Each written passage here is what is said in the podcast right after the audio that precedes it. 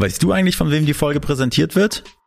Klar, von der Next Gen Media. Weißt du eigentlich, was die machen? Na Logo, das ist die Online-Marketing-Agentur aus Berlin für Webdesign, SEO, SEA, Social Media und Podcasting. Das ist halt dieses Denken, dieses Image, weißt du, wenn du aus Neukölln kommst, dann bist du dann jemand, natürlich habe ich eine gewisse Aussprache gehabt, bedeutet aber nicht, dass ich hier täglich Leute abgezogen habe oder so. Mhm. Ja, wie gesagt, Tanz war meine Welt mhm. und, und äh, ich hatte mit Kriminalität, natürlich habe ich sie mitbekommen und erfahren auch mhm. natürlich, aber ich aktiv hatte ich nicht so sehr, nicht so sehr damit zu tun. Jeder hat schon mal geklaut oder so. Mhm. Jeder hat schon mal Scheiße gebaut oder äh, und ist dann abgehauen. Ja, also ich meine, die schlimmsten Sachen, die ich gemacht habe, waren wahrscheinlich wirklich so ich bin so oft mit meinen Kumpels, wenn wir noch jung waren, ins Blub eingebrochen. Ja, wenn, während das geöffnet hatte. Das Blub war so ein Luxus-Wellness-Schwimmbad, mhm. äh, wo es halt für uns einfach undenkbar war, da mal eine Eintrittskarte zu mhm. kaufen, weil es einfach so teuer war für unsere Eltern. Wir haben da immer Löcher gegraben und sind dann unten durch den Zaun so durch und sind schwimmen gegangen und raus mhm. mitten im Winter und mal, wir wurden auch schon erwischt und so. Da war ich so neun oder zehn. Ja. Ja, sowas habe ich, hab ich mal gemacht.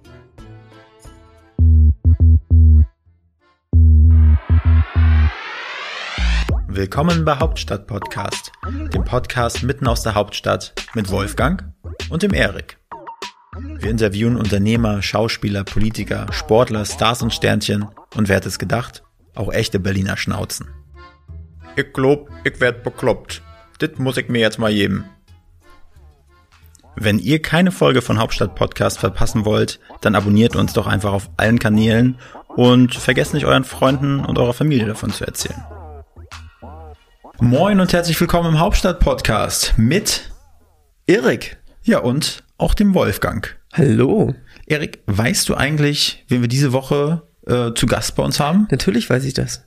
Der heißt Hassan Akush. Richtig, gut Erik, aufgepasst. Erik, du bist wirklich der Meister im Namen merken. Das ist richtig. Das muss man wieder so sagen. Ja. Und du kannst mir auch sicherlich erzählen, wofür so der Hassan bekannt ist. Oder soll ich dir vielleicht sagen, dass er ein Schauspieler ist, dass er vor allen Dingen für die Serie für mich äh, einen großen Stellenwert hat, weil er bei Four Blocks mitgespielt hat, in allen Staffeln bis jetzt.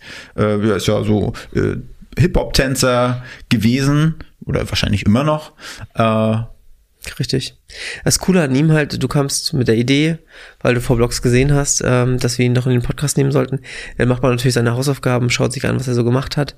Und seine Lebensgeschichte ist einfach mega beeindruckend.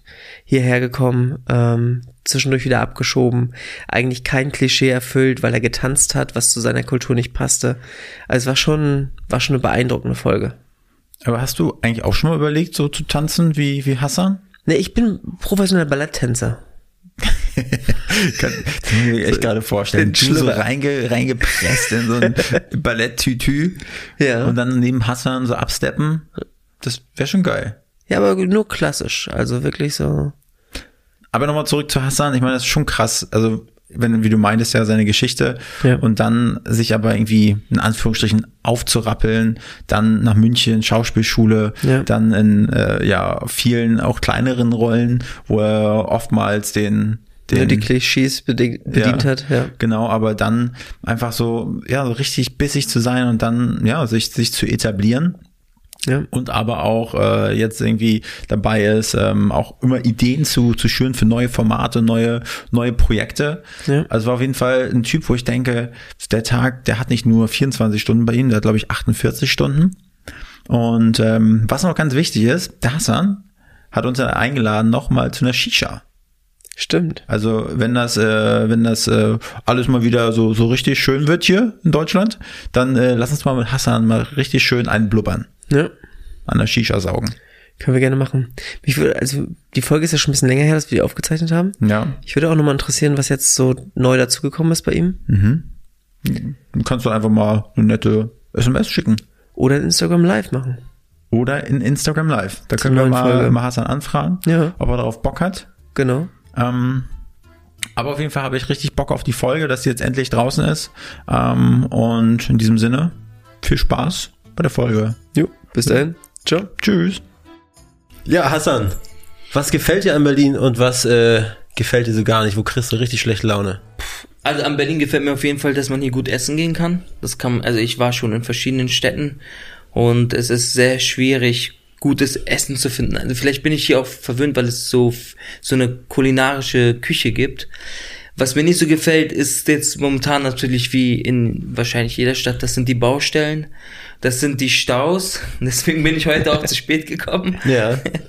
Und äh, ja, aber, aber ich sag mal, hättest du so einen kleinen Smart, das sagt ja auch einen Parkplatzpirat, nennt man die Dinger, da wärst du doch durch, schnell mit durchgekommen. Also ich habe, wir haben auch einen Smart, so, okay. ja, ähm, aber ähm, auch wenn ich, den kann ich jetzt überall parken, Ja. aber im Stau hilft er mir nicht so richtig. Wenn es eine Spur ist, ist es eine Spur. Weißt du? Ich habe letztes Mal, Entschuldigung, ich habe letztes Mal Harry Potter geguckt Ja. und da fährt Harry mit, mit so einem Bus mit und der sich dann quasi ja, ja, ja, genau. kann. Ja. Harry Potter ist legendär. Also ich, hoffentlich kommt noch was von denen. Ja, aber kommt da noch was? Weiß Weiß ich. Sie, sie hat gesagt, sie könnte auf jeden Fall noch schreiben. Ja. Harry Potter im Altersheim später. Ja. Vielleicht die neue Generation, Next Generation. Sehr guter Bezug. Du hast gesagt, äh, Essen magst du ganz gerne. Ja. Äh, ko- bist ja irgendwie in Neukölln, glaube ich, aufgewachsen. Kannst du vielleicht äh, für unsere Community so ein paar Geheimtipps, was so Restaurants, Shisha-Bars, keine Ahnung was angeht, und raushauen? Ja, klar, also auf jeden Fall, also ich, ich, ich bin großer, ich esse sehr gerne asiatisch, ja, und deswegen gehe ich, äh, gibt's an der Bodinstraße ein relativ neues Restaurant, das heißt My Kitchen. Und die Jungs sind echt gut, muss man ehrlich sagen. Also wenn man da in Neukölln einen Asiaten sucht, dann würde ich dahin gehen, My Kitchen. Ansonsten gab's mal leider jetzt nicht mehr, aber ich wollte gerade sagen, wo man Falafel gut essen gehen kann. Ja, gab's mal auf der Sonnenallee Al-Andalus, aber das ist leider abgebrannt in der Corona-Zeit, so Ja. wie viele äh, Läden, genauso wie Köfteci. Also Äh, am- abgebrannt im Sinne so angezündet? Ja, ist abgefackelt, keine Ahnung, da war wohl, da sind auch Menschen äh, dabei verletzt worden. Also ich, ich sag, also bei dem war es auf jeden Fall kein Versicherungsbetrug. Ja. Bei vielen anderen, während der Corona-Zeit, während dem Lockdown und so, Ah, okay. gab's, das ist in Berlin gedauert, ja. echt wirklich so jeden Da gab's Gerüchte, aber wir Ja, wissen, ja. also Ich, ich kenne die jetzt auch nicht alle persönlich, aber es Ja. gab schon einige Läden, wo es sehr, sehr ähm, auffällig war. So plötzlich, also jeden Tag hat dann irgendwie Ja. so ein Restaurant oder so ein Laden in Neukölln gebrannt oder in Kreuzberg, wie gesagt, Ja. äh, Köfteci hat äh, ist auch abgebrannt. Die haben aber wieder neu, neu eröffnet Mhm. und äh, die kann ich auch empfehlen. Ansonsten in Neukölln, ja, äh, pff, was kann man da Merjan kann ich empfehlen, aber das ist auch Kreuzberg, Kreuzköln, Merjan, ja, das ist Ach am, so, egal. am Girlie so ungefähr. Was Da macht gibt's- der? Das ist ein Laden, da gibt's Hausmannskost, äh, türkische, so fünf verschiedene Menüs. Mhm. Und da kann man dann ähm, von Bohneneintopf bis halt zu gegrillten Auberginen oder so gibt's da ganz viel Auswahl. Und das, das finde ich ganz cool. Ich bin auch so ein Fan von so, äh, sag ich mal, so Hausmannskost. Ja, total. Äh, Eintöpfen, einfachem Essen. Und ansonsten guten Döner finde ich, was ich gut finde, ist zum Beispiel Imren. Auch Kreuzköln, Bobstraße. Das ist ein Dönerladen. Ja, aber die haben nicht so den normalen Döner, sondern es geht eher schon so in die Shawarma-Richtung. Okay. Ja, ansonsten, äh, ja, es gibt, es gibt schon einiges. Also man kann, man kann da echt noch äh, äh, viele andere Läden empfehlen. Und bist du Shisha-Freund? Ich bin, ich bin, ja, auf jeden Fall. Ich habe auch selber eine Shisha zu Hause Ja. natürlich. Ich gehe immer, also was ich empfehlen kann, auf jeden Fall, ähm, es gibt zwei Läden, wo ich öfter bin. Erstmal vor allem Fairuz, das ist Reuterstraße, Ecke Sonnenallee gegenüber von Riza. Riza ist so ein KFC für Geil. Araber oder so ein arabisches KFC. Das ist ganz cool eigentlich.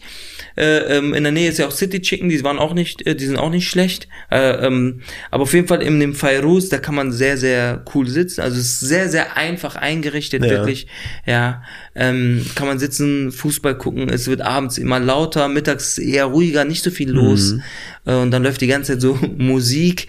Und dann sind da so vier Flatscreens mit so einem äh, fahrenden Zug durch die durch eine Schneelandschaft, was so wie, weiß ich nicht, so therapeutisch irgendwie wirkt auf einen, während man so ganz tief ein- und ausatmet Okay. und dabei Shisha raucht. Aber, man, man sieht keine anderen Bilder im Verlauf des Abends. Äh, do- doch, man sieht schon, also ab und zu gibt es natürlich auch Fußball oder so, oder es laufen einfach so, du siehst dann einfach, da ist einfach die YouTube-Seite offen. Ja. Und dann siehst du halt, was da gerade für ein Lied läuft oder so. Aber die haben auch ganz oft einfach einfach so äh, äh so ein Kamin oder mhm. so ein Zug, der durch eine Schneelandschaft läuft, wie gesagt, äh, fährt und äh, das ist ganz entspannt. Ich kenne auch die Jungs, ich ja. bin schon sehr lange mit dem befreundet, das ist sehr cool.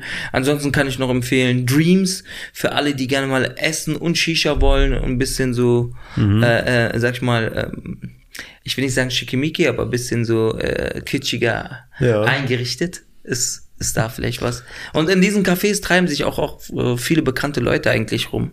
Okay, aber ist das so, ne, vielleicht ist das, also ich habe immer das Gefühl, wenn, wenn ich da hingehe, so wie, wie so eine Kartoffel, ne, die deutsche Kartoffel wird immer ein bisschen komisch angeguckt, wenn er in so eine Shisha-Bar geht. Eigentlich nicht. Also, ja. das ist doch, das, das, also, Shisha-Bar ist doch der Hotspot für Multikulti. Ja.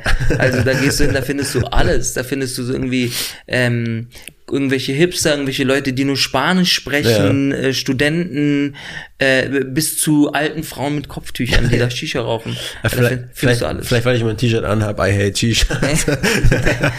Spaß. Aber ich, ey, da gibt's halt Leute, die haben T-Shirts an, die verstehen nicht mal, was da draufsteht. Ja. Das gibt's auch.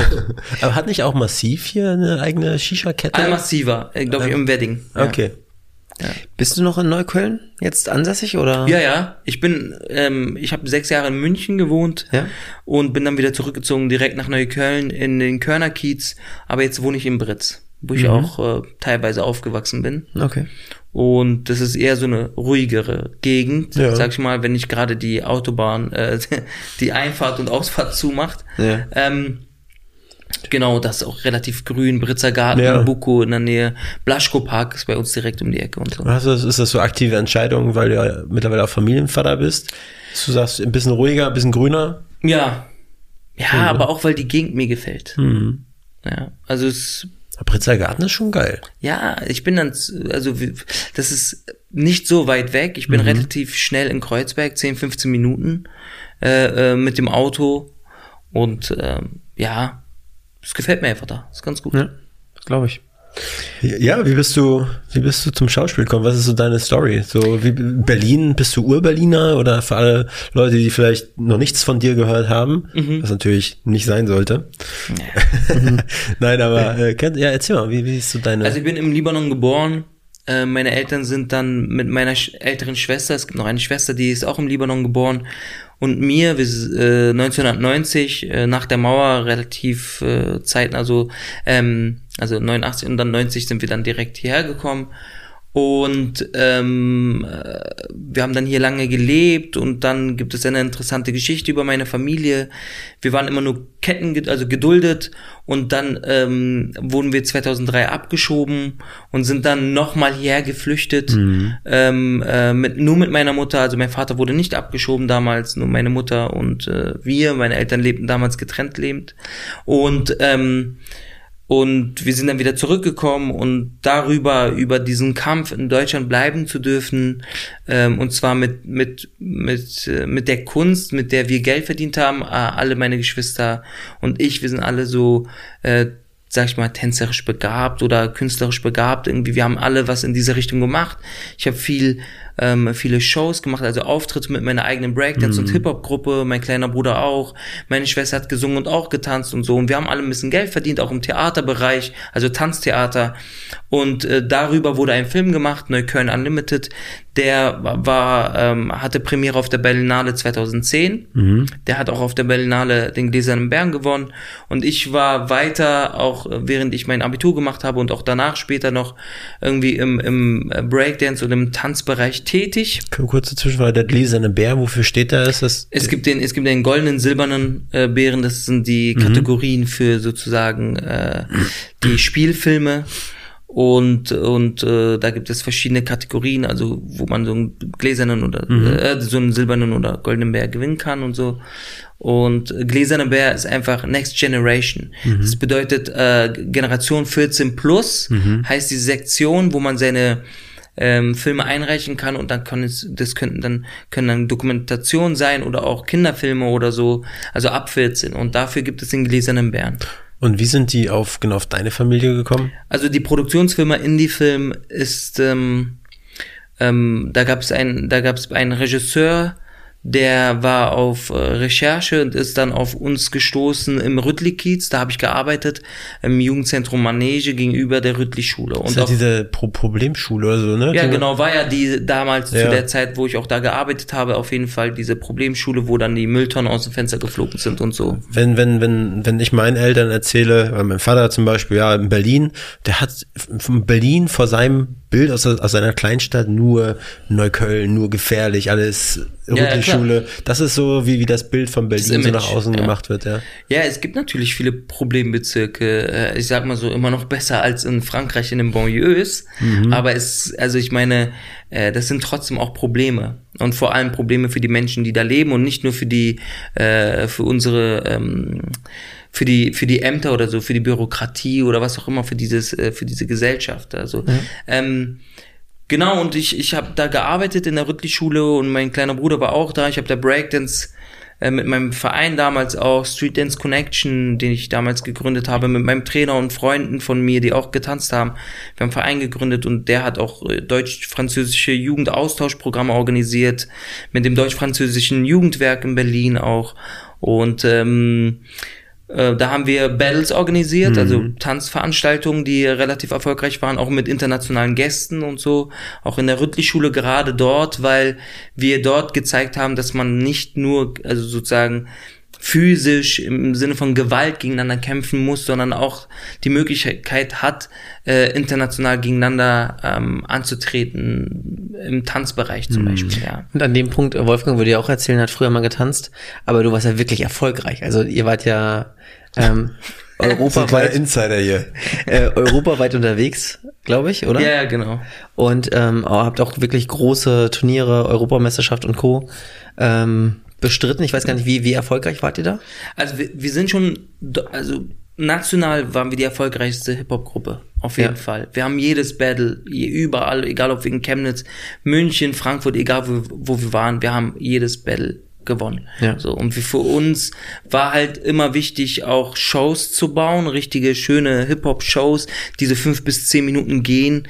Also Tanzshows, nicht Hip-Hop-Shows, Tanzshows, aber ich sag Hip-Hop, weil es sind verschiedene, wir hatten verschiedene Tanzdisziplinen aus dem Hip-Hop-Urban-Bereich. Mhm. Und ähm, und die immer mit Comedy zu verbinden. Und die gibt es auch immer noch online, auch auf YouTube zu sehen. Also Fanatics heißt, hieß unsere Gruppe. Mhm. Und wir haben auch oft an den Berliner äh, Meisterschaften teilgenommen und waren halt dann europaweit unterwegs, aber auch im Breakdance-Bereich waren wir zum Beispiel, zum Beispiel deutsche Vizemeister beim Bell of the Year, of the Year und so. Und ähm, irgendwann kam dann der Punkt, dass wir kommerzieller wurden, dass wir auch ein bisschen Geld verdient haben damit, dass wir, mhm. das war auch der Punkt, nachdem der Film die Premiere hatte auf der Berlinale, habe ich mich, und nachdem ich mein Abi gemacht habe, das war zeitgleich, 2009 Abi, 2010 kam der Film Neukölln Unlimited über meine Familie raus und von da an habe ich noch weitergemacht als Tänzer. Mhm.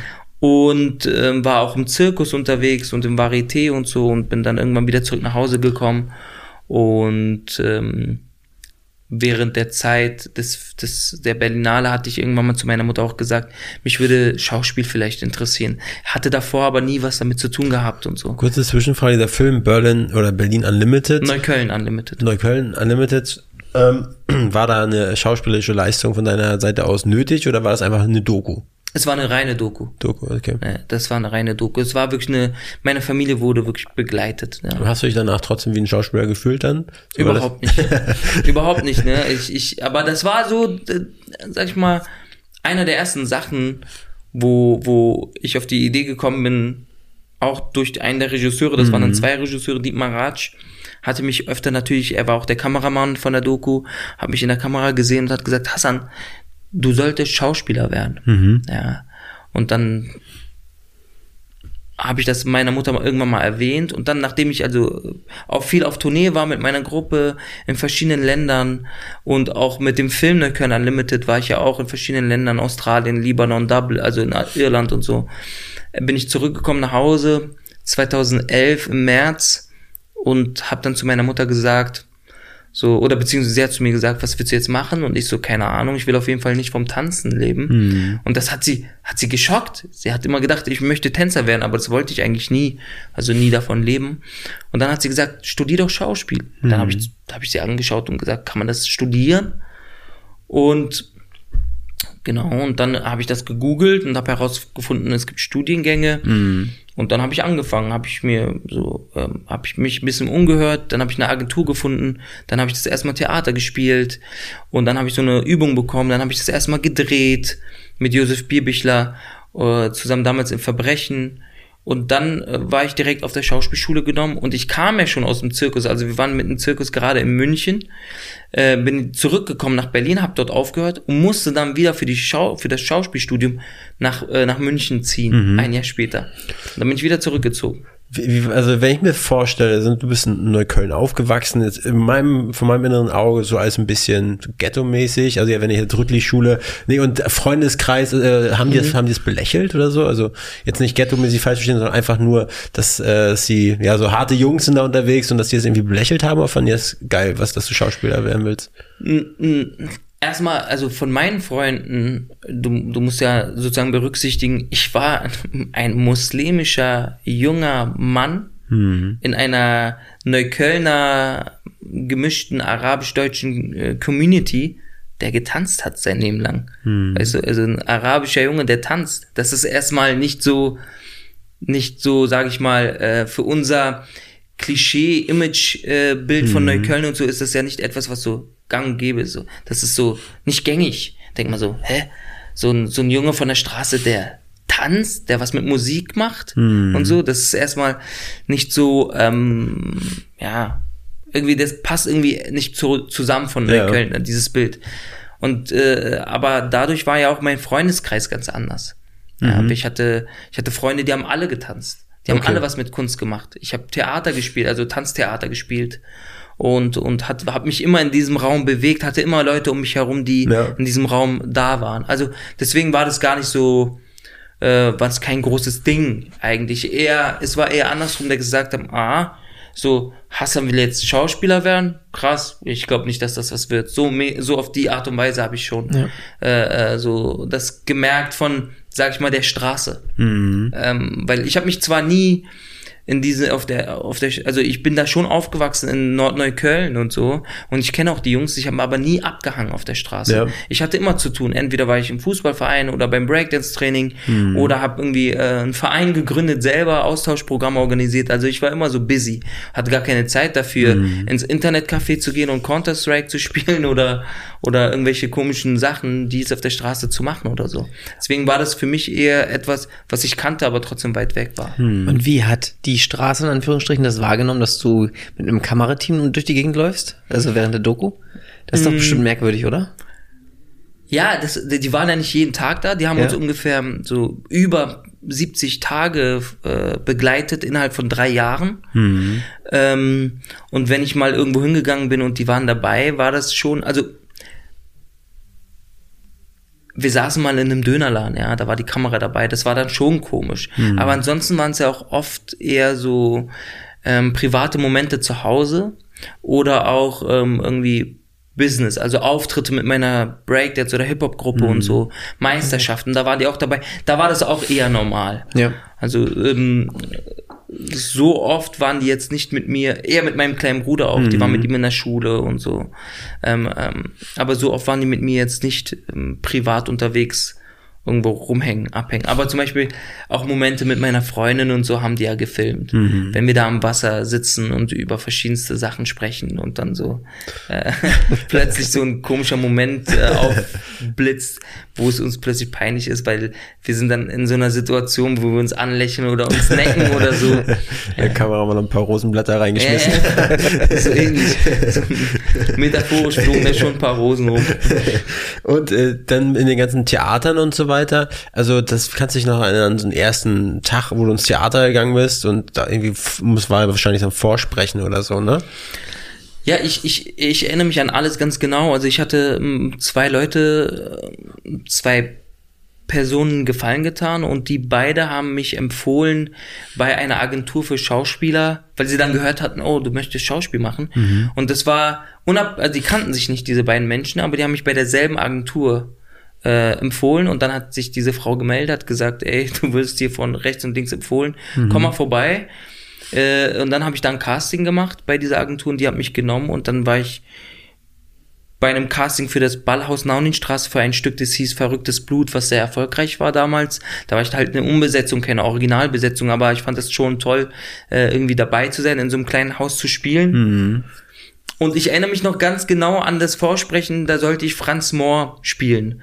Ein Monolog über, Franz Mohr hatte diesen berühmten Monolog über sich selbst, über Gott, also über die Natur, warum er so vermeintlich hässlich ist und warum sein Vater ihn nicht respektiert und dass er da alles hasst, was um ihn herum ist und dass er alles zerstören möchte. Mhm. Und diesen Monolog habe ich ähm, habe ich dann vor, sollte ich vorsprechen, den habe ich dann äh, gesprochen, während ich Liegestütze gemacht habe. Also sozusagen wie Franz Mohr im Fitnesscenter Mhm. oder sowas. Ja, also das war immer diese, also weil ich, ich kam ja vom Tanz und ich wollte irgendwas Körperliches machen und aber auch etwas, was so man sagt zum Beispiel, wenn man Text lernt, soll man irgendetwas tun, was, was einem vom Lernen sozusagen, ähm, also man soll schon Text machen, aber man soll nicht darüber nachdenken, dass man Text macht. Deswegen, manche Schauspieler fangen an, ähm, äh, abzuwaschen oder Staub zu saugen, damit man sich so ein bisschen äh, entfernt von sich selbst und verliert. Und ich wollte dann sozusagen Liegestütze machen Okay. und, und Franz Mohr über eine körperliche Ja. Gewalt auch darstellen, ja. Und wie lang ging dieser Monolog dann? Der geht ungefähr fünf bis zehn Minuten, je nachdem, was für eine Fassung man hat. Aber so viel Liegestütze konntest du nicht am Stück machen. Äh, äh, nee, aber das, das äh, also ich weiß auch, ich glaube, der ging fünf Minuten und ich habe das echt durchgezogen. Es gab, das, äh, das habe ich danach erfahren, es gab auch jemanden an der Schaubühne, der hat bei Die Räuber ja auch Franz Mohr gespielt und der hat diesen Monolog auch ein, eins zu eins, während er Liegestütze gemacht hat, jedes Mal gemacht. Also du machst nicht durchgängig Liegestütze, dann stehst du halt mal okay, da okay. oder du legst dich mal hin, aber es ist immer dieses Ja. in Bewegung sein und du dieses, du hast eine bestimmte Form dann da irgendwie ähm, an einem bestimmten Punkt, den du fixieren kannst, denk, da ist eine bestimmte Körperspannung da, also das ist eine bestimmte Ausstrahlung auch einfach. Ähm, genau. Und das habe ich gemacht, das hat denen gefallen, dann war ich da in diesem Ensemble und das war ganz lustig. Ich musste zu Hause alleine meine Texte lernen Ja. Das Stück lief ja schon und ähm, kam dann zu der Probe und das war so eine richtig strukturierte Umbesetzungsprobe. Das heißt, man ging so jede einzelne Szene durch, aber nicht chronologisch. Ja, je nachdem, wie die Leute Zeit hatten, mit denen ich spielen musste. Okay. Ja. Und dann ähm, sind wir die Szenen durchgegangen und ja, irgendwie hat das funktioniert. Und das erste Mal, als ich das dann durchgespielt habe und dann äh, äh, meine Premiere sozusagen äh, im Ballhaus Naunenstraße und ich dann gespielt habe, ich konnte es danach eigentlich kaum fassen. So, ich dachte so, krass, du hast jetzt auf der Bühne gestanden, du hast nicht einen Tanzschritt gemacht, sondern du hast die ganze Zeit nur gesprochen. Ja.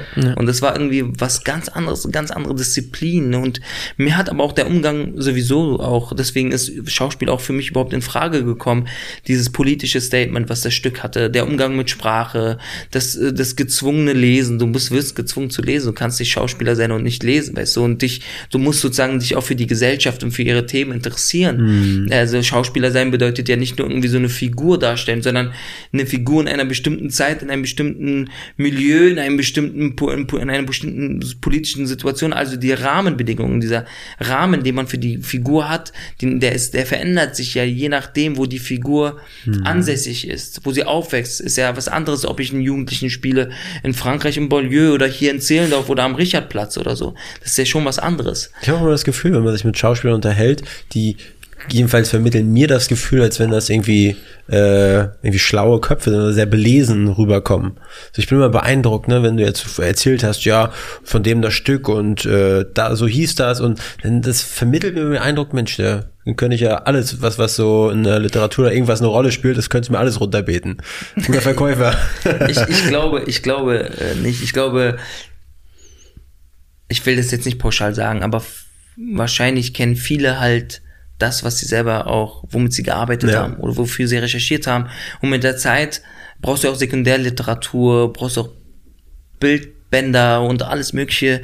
Also je nachdem, wie, was für einen Ansatz du auch hast, äh, deine Rollen zu gestalten. Ich höre auch Podcasts, ich höre mir Hörspiele an und so. Also die Recherche ist breit gefächert. Da kann man wirklich, überall kann man irgendwie was rausnehmen für sich äh, in der Figur, wenn wenn wenn man möchte, wenn man wenn man diesen Zugang dazu findet. Ähm, ich lese auch äh, privat natürlich, aber dann auch nur eine bestimmte Richtung. Ich lese nicht alles. Ich werde durch meinen Beruf eher gezwungen, dann viel Krimi zu lesen, Ja. viel Thriller zu lesen, durch die Drehbücher oder so. Mich interessiert zum Beispiel eher Belletristik, so Romane wie Drachenläufer oder oder ähm, Der weiße Tiger oder so, weißt du? Sowas interessiert mich eher. Ähm, das sind dann einfach, das sind fast schon sowas wie Märchen, ja, moderne Märchen. Ja, und ähm, Wenn du in so eine Welt absteigst, einfach gedanklich. ja, genau. Also du bist da, du bist da, das sind Bio, komplette Biografien, die du nachvollziehen kannst und irgendwie ähm, oder oder der Schatten des Windes oder so. Das sind einfach Bücher, äh, die einfach, die haben, die haben so viele. Das ist eine ganze Welt. Also ich ich ich ich interessiere mich auch nicht für Krimis äh, unbedingt im deutschen Fernsehen oder so. Also die zu schauen, außer das ist ein bestimmter Autor oder ein bestimmter Regisseur. Also wenn Dominik Graf was macht zum Beispiel, dann schaue ich mir alle, äh, alles an so. Das ist einfach jemand, wo ich sage, Alter, wenn ich dem zuschaue, wie der, also dem Film, den Film schaue, da, da lerne ich immer, nicht lernen, aber ich erfahre was. Irgendwie habe ich dann ein Erlebnis und ich kann mich oft damit identifizieren. Das ist einfach nicht so, ähm, nicht so grau, das hebt sich so von der Masse ab, habe ich das Gefühl. Okay. Und, und ich bin eigentlich ein großer, ich würde mal sagen, Fantasy-Fan. Schon auch teilweise Science Fiction, aber vor allem auch Fantasy. Also ich gucke sehr gerne Harry Potter. Ich gucke sehr gerne Herr der Ringe, Der Hobbit. Oh ja. Ich habe äh, ich habe mir auch hier die fantastische Tierwelt angeschaut. Also nicht alles gefällt mir, aber das ist etwas, was mich interessiert. Jetzt zum Beispiel auch Dune ist auch etwas, was Geiler mich Film, interessiert. oder? Also das äh, auf jeden Fall. Also äh, allein die Bilder, allein was sie so die Bilder, nur die- diese Landschaften und so, was sie so erzählen. Was hältst ja. du so von 3D-Kinos? Findest du das geil? Ich habe mir da jetzt Dune angeguckt Ja. und war so, irgendwie habe ich gar keinen Bock, diese scheiß Brille aufzusetzen. Dann habe ich da gesessen und irgendwie war es war es schon ganz geil.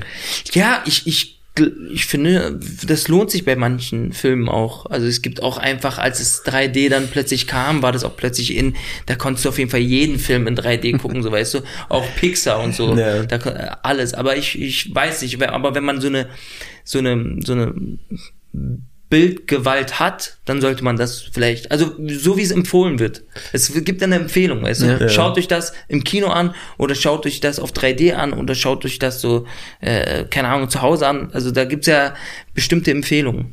Könnt ihr euch daran erinnern? Also ich kann mich daran, also jedenfalls mein Vater hat immer eine TV-Movie, so eine Zeitschrift damals gehabt, also seitdem Mhm. ich denken kann. Und da waren manchmal im- Jahr waren dann da so 3D-Brillen drin, so aus Ja, zusammengefaltet. Papier. Und dann war dann, und dann waren dann da irgendwelche Dinosaurier-Dokus und habe ich mir das Ding aufgesetzt. Ja. Und entweder habe ich mir das nur eingebildet, dass da wirklich ein kleiner Effekt war, dass da mal ein Sch- ein Schmetterling auf mich zugeflogen ist. Da war ich schon ziemlich geflasht. Ja, also ich glaube, jeder, also diese, das erste Mal, dass ich so eine, so eine, naja, das ist auch was ganz anderes, aber dass ich so eine Brille irgendwie aufhatte, die so, also sie war sehr ähnlich dazu, war eine Sonnenfinsternis, als ich noch ein Kind war. Ja, und ab dann wollte man eigentlich immer so eine Brille haben.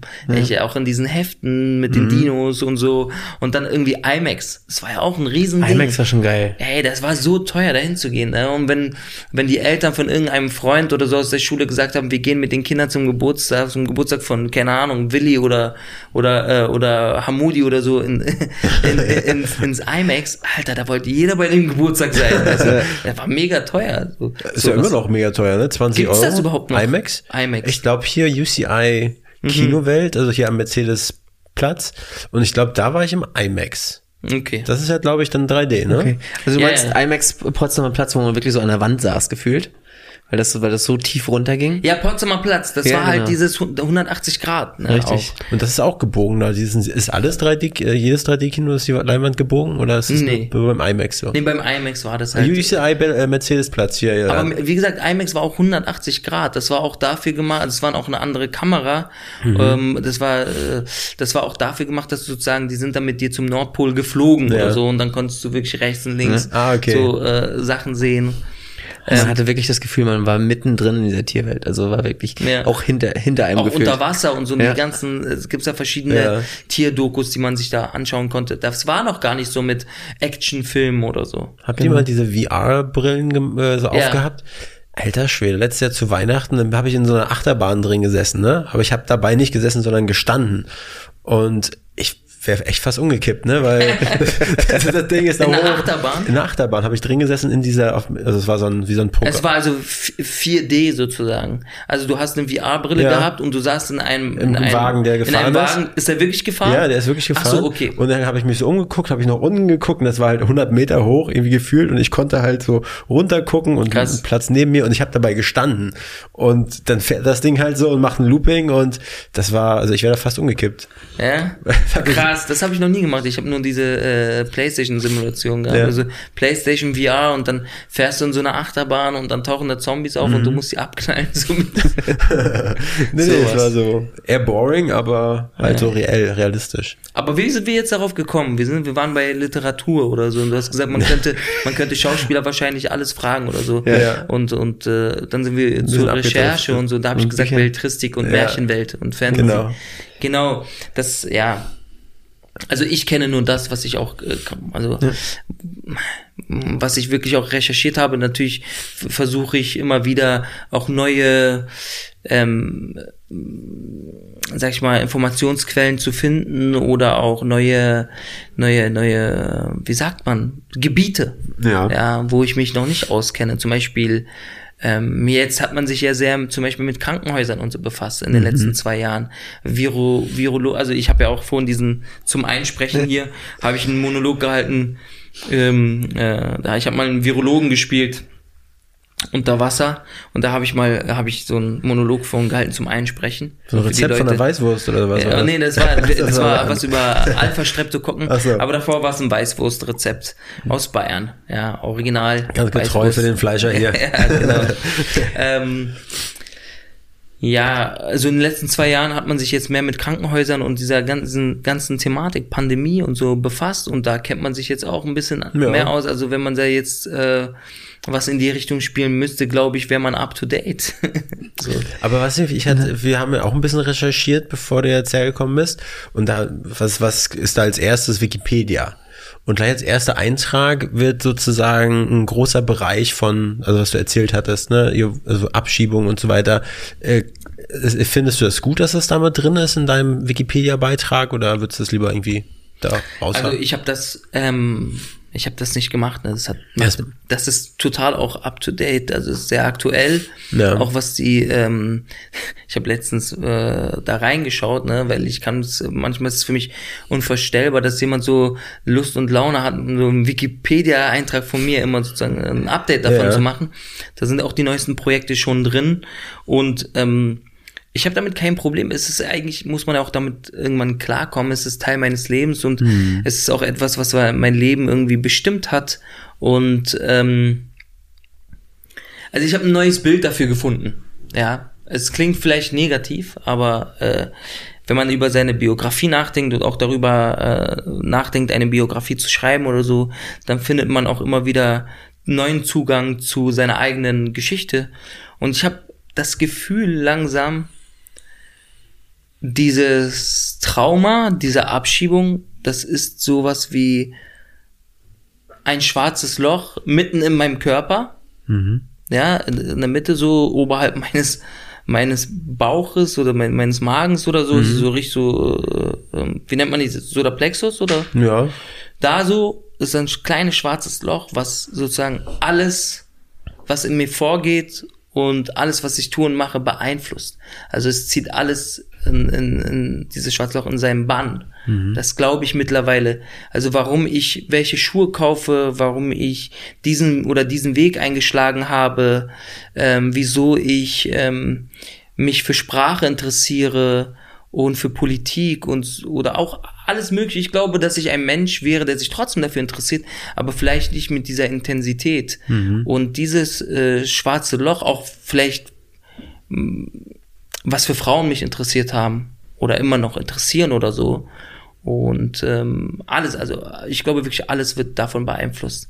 Und das ist ein, so ein neuer Punkt, den ich kennengelernt habe, auch damit umzugehen und äh, das auch mal so nicht nur zu verdrängen, sondern auch wahrzunehmen, dass da etwas ist, was jetzt sozusagen ähm, dafür sorgt, dass ich diese oder diese Entscheidung treffe.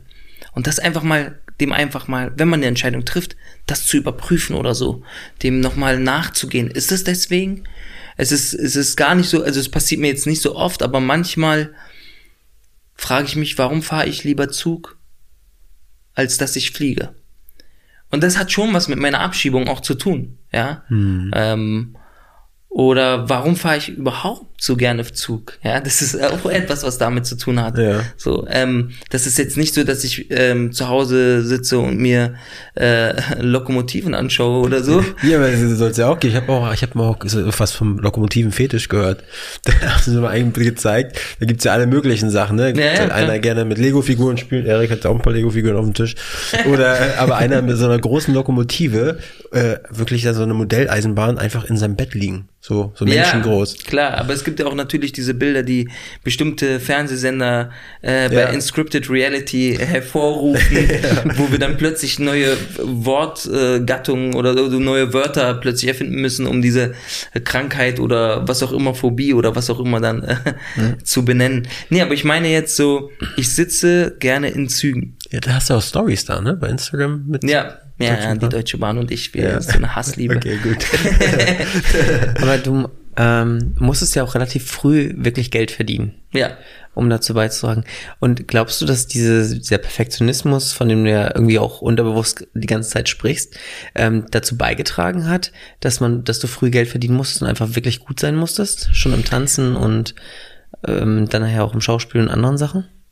Ich glaube, äh, ich, also dieses frühe Geld verdienen, das hat, also erstmal diese Abschiebung und diese politische Situation, in der wir waren, hat nicht nur dazu geführt, dass wir, dass ich erwachsen werden musste mit, mit irgendwie 13, ja, ja. weil da wohl als in dem, also ich war 13 Jahre alt, als wir abgeschoben wurden, sondern hat vor allem, glaube ich, auch dazu geführt, dass ich mh, ab dem Moment so getrieben war. Also stehen bleiben war keine Option. Ja. ja und äh, zurückschauen ist auch keine Option. Mhm. Ja, weil wir zurückschauen bedeutet äh, sozusagen, du kannst ja auch zurückschauen und weiter geradeaus laufen, mhm. aber dann siehst du nicht, was vor dir ist. Und das ist auch so, zurückschauen, das, das hält einen auf einfach. Ja. ja und dieses Getriebene immer weitermachen müssen, niemals au also aufhören können oder aufhören dürfen zu arbeiten, zu machen, zu tun, sich weiterzuentwickeln. Also ich wurde ja teilweise von diesem, von dieser Bewegung nach vorne gezwungen, mich weiterzuentwickeln, weil neue Hindernisse kamen. Alles hat Vor- und Nachteile. Mhm. Ja, ähm, ich kann es immer so beschreiben, ich, ich bin ein, ein junger Mensch, der hier in Deutschland aufgewachsen ist, der ähm, nach seinem Abitur äh, gezwungen war, irgendetwas zu machen, irgendeine Ausbildung. Und äh, sonst hätte ich abgeschoben werden müssen. Ja, ähm, äh, hätte ich nicht hier bleiben dürfen. Das ist etwas, was mich irgendwie auch so ein bisschen tief verletzt hat in dieser Beziehung zu Deutschland, wo ich dann sage so, ey, ich bin auch, ich, ich möchte ein ganz normales Kind sein. So wie alle anderen auch. Oder ein ja. ganz normaler Jugendlicher. Ich möchte jetzt Work and Travel in Australien machen. So. Und das war einfach nicht möglich. Und da hieß es, nein, du musst jetzt eine Ausbildung machen oder du musst jetzt studieren. Du darfst jetzt nicht ähm, dich ausprobieren. Du darfst nicht gucken, was du in deinem Leben machen möchtest. Du darfst dich nicht neu umorientieren oder so, sondern du warst gezwungen, ähm, ähm, weiterzumachen, weiterzulaufen. Ja, hm, das ist wie, als ob jemand hinter dir dich nach vorne drückt, die ganze Zeit so drückt. Das habe ich ja. noch nie gesehen. Ja, ich, bei mir war das, äh, das hat mich schon verletzt, muss ich sagen, dass ich, dass ich, ähm, dass ich nicht wie andere junge Menschen sozusagen mh, hm, herausfinden durfte, was ich mit meinem Leben anfangen möchte. In die, zu diesem Zeitpunkt. Ja, ja ich habe es dann später herausgefunden, aber ähm, das ist immer doppelte und dreifache Arbeit. Das heißt, du musst arbeiten, du musst eine Ausbildung machen oder studieren und so und dabei neben, nebenbei noch herausfinden, wer du bist, was du machen möchtest und und und. Ja, und das ist einfach Zeitmanagement, auch ähm, wie wie, wie reflektiert man überhaupt? Wie kommt man überhaupt an die Gedanken ran, die man nur so, die so einem im Kopf herumschwirren, die man aber gar nicht richtig hört? Und deswegen finde ich Bahnfahren irgendwie oder Zugfahren so toll, weil du schaust aus dem Fenster, die Landschaft verändert sich andauernd, aber sie sieht immer gleich aus. Irgendwie macht das was mit meinem Unterbewusstsein. Es ist irgendwie was Therapeutisches oder so. Ähm, das hat natürlich auch mit der Abschiebung zu tun, weil wir sind auch sehr lange Zug gefahren damals. Ähm, und da war ich noch ein kleines Kind und ich habe nicht geschlafen, habe die ganze Zeit aus dem Fenster geguckt, so 13, 14 Stunden und ähm, mir die Landschaft angeschaut. Und jetzt momentan, wenn ich in den Zug einsteige, ist das ähnlich. Und da werde ich, dann bei mir werden so Ventile, da wird was geöffnet. Ja, also Kreativität, aber auch so reflektieren. Oder Also ich, kann, ich kann besser reflektieren, besser nachdenken und so. Also ich kann da in diesem Moment sehr gut auch mit mir alleine sein. Ja, und einfach nur so in der Gegend herumschauen und Musik hören. Ich finde es auch dieses Geräusch, wenn man Zug fährt, ist schon fast Ja. therapeutisch. Das ist irgendwie immer so, Dieser Rhythmus, den, den ja, vor allen Dingen auch ein ICE. Wenn sie nicht stehen bleiben. Mhm. Wenn wenn es ein bisschen ruhiger ist, wenn du nicht auf so einer äh, Obstkiste, in so einer Obstkiste da fährst, wo du Ja. alles hörst, ist schon so. Ja, das hat auch, ja, das hat, für mich hat es auf jeden Fall was. Also, ganz, ähm, ich werde auch immer wieder gefragt, warum ich Zug fahre und nicht Auto. Na, es, es ist ganz klar. Im Zug, das ist, äh, für mich ist, für mich persönlich ist es Quality Time. Ja. Ich kann arbeiten, ich kann irgendwie schlafen, ich kann was essen, ich kann, äh, es ist irgendwie, also ich meine jetzt, relativ sicherer Raum. Ja. Äh, äh, mir wird was geboten, ich kann aus dem Fenster schauen, ich sehe die ganze Zeit irgendwelche Sachen, so die mich nicht interessieren, aber trotzdem irgendwie da sind und irgendwie doch dann am Ende interessant. Man kann nicht so tief fallen wie beim Flugzeug. Ja, aber das ist gar nicht, diese Angst Ja. ist da gar nicht da, finde ich. Also aus dem Flugzeug kannst du auch aus dem Fenster gucken, aber es ist sehr klein, das Fenster. Hast du dir schon mal vorgestellt, also ich habe, ne, vielleicht jetzt ein bisschen zu grafisch hier, aber wenn ich im, im Flugzeug, Entschuldigung, ich habe schon mal im Stehen gepinkelt im Flugzeug, ja, und da habe ich, hab ich mich so abgelehnt, äh, abgestützt beim Pinkeln und da habe ich so vorgestellt, scheiße, so 50 Zentimeter danach ist irgendwie, da geht's nur noch Da ist runter. nix. Das ist nichts, es ist arschkalt draußen, wenn ich jetzt hier abschmier beim Pinkeln, ja. Also meinst du sozusagen die, die Fantasie, dass die Tür aufgeht und alle werden rausgerissen aus dem Ja, also ich Flieger? habe einfach so, mein Kopf hat so alles so transparent gezeichnet. Auf einmal der Boden so. so. war transparent, die Wand war transparent und ich stehe dann da Du, oben. aber das ist, das ist eigentlich, musst du direkt nach diesem Podcast, lass das mal patentieren, ne? So ein Flugzeug, wo du, wo du so Sitze hast und Stühle und sonst kannst du unten rausgucken und auch, äh, so weißt du, auf dem Klo, äh, aus dem Fenster gucken, wie du da vorbeifliegst. Ja. ist eigentlich Ei, gar nicht ei. mal so schlecht, so weißt du. So Panoramaflieger. Ja? Ja. Wie gibt's ja auch in der Bahn, gibt's auch dieses Panorama-Abteil, ja? wo du eigentlich vor dir, vor dir hast du dann direkt den nächsten Waggon, den nächsten Ja. Zugteil. Es ist eigentlich nicht so sehr Panorama, Nee. aber es ist ein bisschen Glas, aber es ist nicht. Ja, genau. Aber wir müssen sagen, wir fahren jetzt mittlerweile auch gerne Zug, weil du verlierst halt keine Zeit beim Autofahren. Also jetzt, wir kommen aus MacPom, zwei Stunden mit dem Auto in die Heimat. Mhm. Das ist halt einfach, finde ich, fast verschenkte Zeit. Und nebenbei im Zug kannst du was Arbeiten arbeiten. so, ja, ja, klar. Ist echt top. Ja. Ja. Wie gesagt, so Quality Time auch so ein bisschen. Okay, du kriegst jetzt da keine Massage, also noch nicht. Liebe Deutsche Bahn, führt doch mal sowas ein, so Massagesitze, erste Klasse Sollten, oder so. wir, sollten wir patentieren lassen nach dem Ja, Podcast. Massagesitze im Zug. Ja, und ja, äh, genau, ja. Ganz kurz nochmal, wir sind eigentlich, waren so in deinem Lebenslauf bei dem Studium Ja. und dann sind wir ein bisschen abstrakter Wir waren geworden. schon, wir waren schon im Theater. Wir waren schon im Theater. Aber zwei Fragen noch zum Studium. Wie kann man sich so ein Studium zum, zum Schauspieler vorstellen? Oder zur Schauspielerin? Ja, das ist sehr interessant. Also es gibt natürlich verschiedene ähm, Konzepte, verschiedene Unterschiede. Du könnt euch vorstellen, im kreativen Bereich gibt es da äh, verschiedene Ansätze, ähm, Menschen für einen Schauspielberuf auszubilden. Bei uns war das eher so, dass man, dass wir nicht so ein, es war nicht sehr handwerklich, es war eher so intuitiv und dann erstmal intuitiv spielen und danach die Fragen stellen ähm, ähm, und dann immer die grundsätzlichen Fragen, wo komme ich her, was möchte ich, wer bin ich und so die Rahmenbedingungen klären und versuchen, äh, weil wir Theater äh, vor allem gemacht haben, ähm, sozusagen äh, Geschichten zu abstrahieren und sie in andere Räume zu verlagern, wie in eine Sauna oder in ein Callcenter oder so. Ähm, es gibt, es gibt also von den Kursen her gibt es Schauspielkurse. Ja. Also einen Schauspielkurs, und meistens sind das äh, äh, Zweierkonstellationen, manchmal Dreier, je nachdem, wie groß die Klasse ist. Also äh, fangen wir mal ganz woanders an. Ein, eine Wenn man Frage sich- dazu, zu diesen, ähm, wer bin ich, was will ich werden und so weiter. Das habt ihr für die Rollen gemacht oder für euch persönlich, um euch auch zu finden? Mm, Für die Rollen. die aber das Rollen. fragst du dich ja selber auch irgendwann. Ja, aber die Antwort findet man ja nicht. Bei so Rollen wahrscheinlich schon leichter. Doch, doch, du findest schon irgendwann. Also auch so vor allem äh, über den Zugang, was gefällt mir.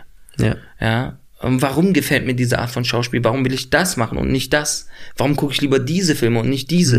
Ja, da findest du dich auch irgendwie. Wirst du auch ein bisschen so, sag ich mal, stärker, charakterfester oder irgendwas. Du weißt auch plötzlich, wer du bist und wo du hin willst und so. Aber es fängt ja beim Schauspielstudium äh, ganz woanders an. Es fängt ja an bei der Bewerbung. Da muss man vier Rollen vorbereiten, einen selbstgeschriebenen Monolog, einen äh, klassischen Monolog, einen modernen Monolog und einen Monolog seiner Wahl äh, und ähm, dann ein Gedicht oder ein Lied. Und dann geht man da in die erste Prüfung. Das muss man sich so vorstellen wie äh, also das Supertalent oder so. Da gehst du dann hin und dann sitzen da drei, vier bis also drei bis fünf Leute in der Jury und die sagen dann, also meistens, es gibt auch Zweier oder manchmal sitzt da auch nur eine Person so. Ja, ähm, aber also sagen wir ein, eine bis fünf Personen sitzen da äh, in der Jury und normalerweise ähm, ist da niemand. Manchmal gibt es noch die anderen Teilnehmer oder Bewerber. Ähm, an, ist bei jeder Schule ist das anders und dann fragen die, mit welcher Rolle möch, möchten sie anfangen. Und dann stellt man, man stellt sich vor, mein Name ist und so, okay, und was, was möchten sie heute zeigen? Und dann sagen die, ja, ich mache heute zum Beispiel Franz Mohr, die Räuber. Gut, dann fangen Sie mal bitte an. Ähm, es könnte sein, dass ich Sie unterbreche. Könnte sein, dass du unterbrochen wirst, bevor du überhaupt den Monolog äh, zu Ende gebracht hast oder so. Manchmal lassen sie aber auch den ersten Monolog komplett durchspielen. Es sieht von jeder Schule, äh, zu- äh, von Schule zu Schule anders. Und dann machst du diesen Monolog und bestenfalls darfst du noch einen zweiten zeigen. Und wenn es dann ganz gut läuft, dann bist du schon weiter oder du zeigst noch ein Lied oder so oder die sagen einfach nur Danke, vielen Dank. Sie werden dann informiert darüber, ob sie weiter sind oder nicht. Man kriegt auch, äh, man kriegt die Informationen über, ob man in der nächsten Runde ist. Es gibt sozusagen drei bis fünf Runden, je nachdem, in, bei welcher Schule man vorspricht. Ähm, kriegt man die Information nicht sofort, sondern eher im Internet wird es dann ausgeschrieben oder man ruft an oder man kriegt eine SMS. Hast du, hattest du das Gefühl, dass du die Leute lesen konntest? Also wenn du ein gutes Gefühl hattest, oder als hattest du ein gutes Gefühl, hast du gedacht, die haben dir irgendwie das Gefühl gegeben, ja, das war schon ganz geil, was du gemacht hast? Also, das kann ich gar nicht, also ich glaube nicht. Das war so mein erstes Vorsch also meine ersten Vorsprechen, die liefen relativ okay, sag ich mal, also da, wo ich genommen wurde, da war das dann so, ich kam rein. Vor mir hat dann, glaube ich, mein Kommilitone Daniel, der war dann später in meiner Klasse na- an der Falkenberg in München, Daniel Gawlowski, schöne Grüße gehen hier raus an Daniel, der hat da Holz klein gehackt, glaube ich. Oder ich glaube, er war das auf jeden Fall, der da drin war. Ähm, und ich, ich bin da reingekommen und ich hatte so eine, mh, so ein Monolog vorbereitet, wo ein Mann auch sein Gesicht operieren lässt. Und diese Gesichtsoperation habe ich als einen Tanz vorbereitet. So ein Breakdance, Power-Move-Tanz, akrobatischen Tanz. Und ich habe mir dann die Bühne angeschaut, habe gesagt, ich kann hier nicht arbeiten. Da waren die schon sehr interessiert. Haben gesagt, warum nicht? Ich gesagt, das geht hier nicht. Schauen Sie sich die Bühne mal an. Haben Sie vielleicht einen Besen für mich? Und dann plötzlich schon, während ich da dieses äh, diese Reste von dem Holz so zusammen, weil er hat da irgendwie ähm, Holz irgendwie mit einer Axt klein Ja. gemacht. Während ich das zusammengefegt habe, haben die mich schon ähm, beobachtet und das war schon sozusagen wie der Anfang meines Monologs. Okay. Für die, für diese Kommission. Ja. Die haben dann geguckt, aha, das kommt jemand rein und äh, das erste, was er macht, der guckt sich die komplett, die ich habe mir die, die Bühne komplett angeschaut, ne? Ich habe mir geguckt, weil ich habe was mit meinem Rücken gemacht und so Breakdance-mäßig und ich hatte Angst, dass ich mich an, an mir an den Kanten da wehtue. Da habe ich mir das alles angeschaut, habe so geguckt, ja, hier ist uneben, hier ist nicht so gut, da ist da ist es ganz gut da hinten. Ah, muss ich mal gucken, wie ich in dem Monolog da vorne hinkomme und so. Und dann so, ah, hier ist es so dreckig, was ist hier los? so, weißt du? Und dann haben die mir so einen Besen gegeben, habe ich das. Gin. Und dann, äh, ähm, äh, ja, habe ich das gemacht und dann durfte ich einen zweiten Monolog irgendwie machen und dann war ich draußen und dann sollte ich noch warten, die anderen durften gehen. Und dann haben sie mich nochmal reingeholt, haben gesagt, wir interessieren uns für sie, aber wir würden gerne noch was sehen. Dann durfte ich, musste ich noch einen Monolog zeigen und dann ähm, äh, noch ein Gedicht und da haben die gesagt, alles klar. Naja, also äh, wie möchten Sie gerne in der nächsten Runde sehen? Da haben Sie es mir direkt gesagt. Ähm, aber der Monolog Jago war das von Othello, glaube ich. Äh, der passt nicht so gut zu Ihnen. Machen Sie mal bitte den Romeo die Balkonszene.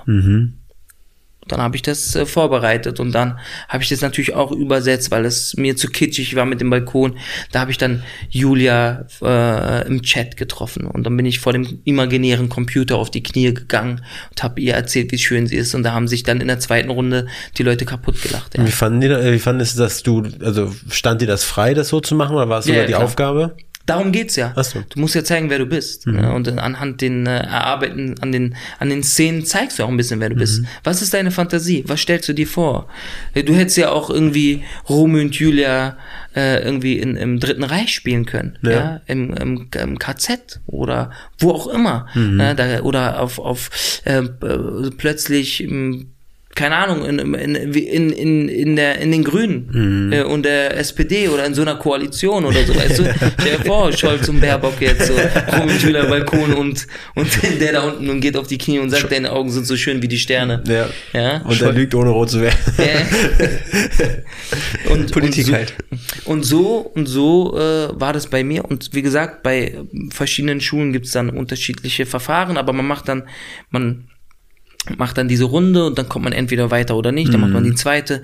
Und dann gibt es Sprechtests oder so, sag ich mal, Workshops oder sowas und Bewegungsworkshops und Tests, wo, wo dann die Do- Dozenten dir zuschauen, wie du Aufgaben erfüllst. Und dann gibt es aber auch sozusagen Impro-Aufgaben. Meine war Schachtel.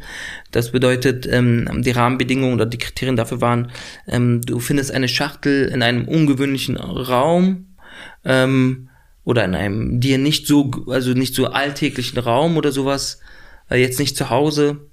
Ähm, und da ist eine Information drin, in welcher Form auch immer, die dein Leben verändert. Ja. Und dann habe ich, ähm, habe ich sozusagen gespielt, ich, ich bin ein Schuljunge, der bricht in die Schule ein, um die Klausur zu klauen aus dem Lehrerzimmer und findet dann in dem Schreibtisch seiner Klassenlehrerin ein Foto von ihr mit seinem Vater. Ja. Und dann kommt sie in diesen Raum und er versteckt sich da und dann kommt es da zur Konfrontation und so. Ja, also das war so das, was ich damals gemacht habe, weil ich fand das auch, es wurde, einerseits wurde es ein ziemlich so existenziell, auf der anderen Seite sehr lustig. Und das hat mir immer so gefallen. Wie viel Zeit hattest du, um sowas vorzubereiten? Ein Tag. Ein Tag. Also du kommst, wenn du so eine Aufgabe hast, kommst du wirklich an deine äh, Grenzen. Das glaub Also ich. psychisch auch, weil du kommst von einem Test in den nächsten Test und so. Das geht dann an drei Tage, ne? Also die dritte Runde Ja. ging dann an der Falkenberg drei Tage.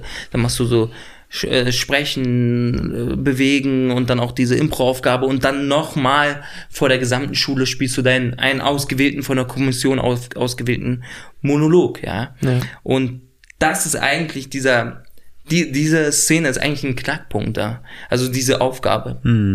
Es gab auch sowas wie Eskimo. Da ging es dann darum, dass die Leute, äh, ähm, äh, sie durften ihre, ihr Problem in der Szene nicht über die Sprache lösen. Sie durften gar keine normale Sprache sprechen, sondern nur, also es ist jetzt, glaube ich, ist es jetzt mittlerweile, wäre diese Aufgabenbezeichnung Bezeichnung Eskimo rassistisch oder so. Also die haben halt keine normale, die haben halt blub, blub, blub, blub, irgendwas gesprochen, so, Ja. und äh, haben so eine erfundene Sprache gesprochen und haben dann sozusagen eine Geschichte erzählt. Bei anderen war das äh, zum Beispiel Bett. Sie wachen in einem Bett auf mit einer Person, die sie nicht kennen und wissen nicht, was passiert ist. Ja. Und müssen rauskommen. Und das liegt auch an dir, so ein bisschen diese, äh, diese Szene zu gestalten. Wo sind die Wendepunkte? Also was passiert in dieser Szene? Wer ist diese Person? Was für eine Biografie hat sie? Hat deine Figur, die Figur deines Partners? Du kriegst dann immer so einen Partner, den musst du inszenieren. Und wie kommst du da raus? Und kommst du überhaupt raus? Und so. Ich meine, rauskommen ist ja auch so eine, aus dem Raum kommen ist ja auch so eine, sag ich mal, äh, so eine Formulierung, die kann man ganz anders verstehen. Du könntest auch umgebracht werden und der Typ, der neben dem du aufgewacht bist, schleppt deinen Körper aus dem Raum. So, weißt du, ich meine? Da gibt es dann so viele Möglichkeiten, das so irgendwie zu abstrahieren.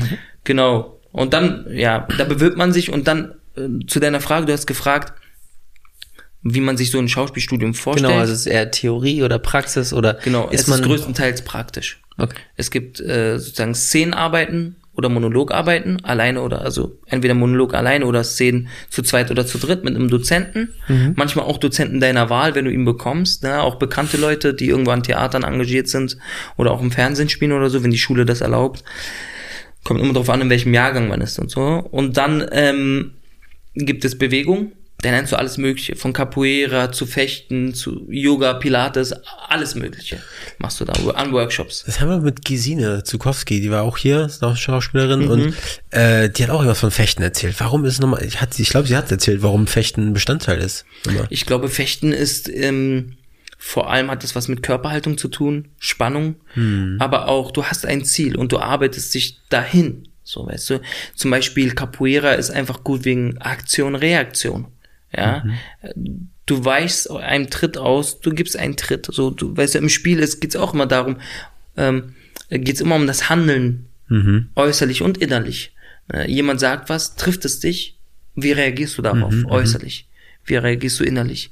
Und so, das ist deswegen Capoeira so interessant. Bei Fechten ist Fokus, Reaktion, irgendwie so deinem Gegenüber anschauen und, und irgendwie mh, eine Form beibehalten. Ja, diese körperliche Form, die du da hältst. Ja, das sind viele verschiedene Aspekte, die da äh, mitschwingen, glaube ich.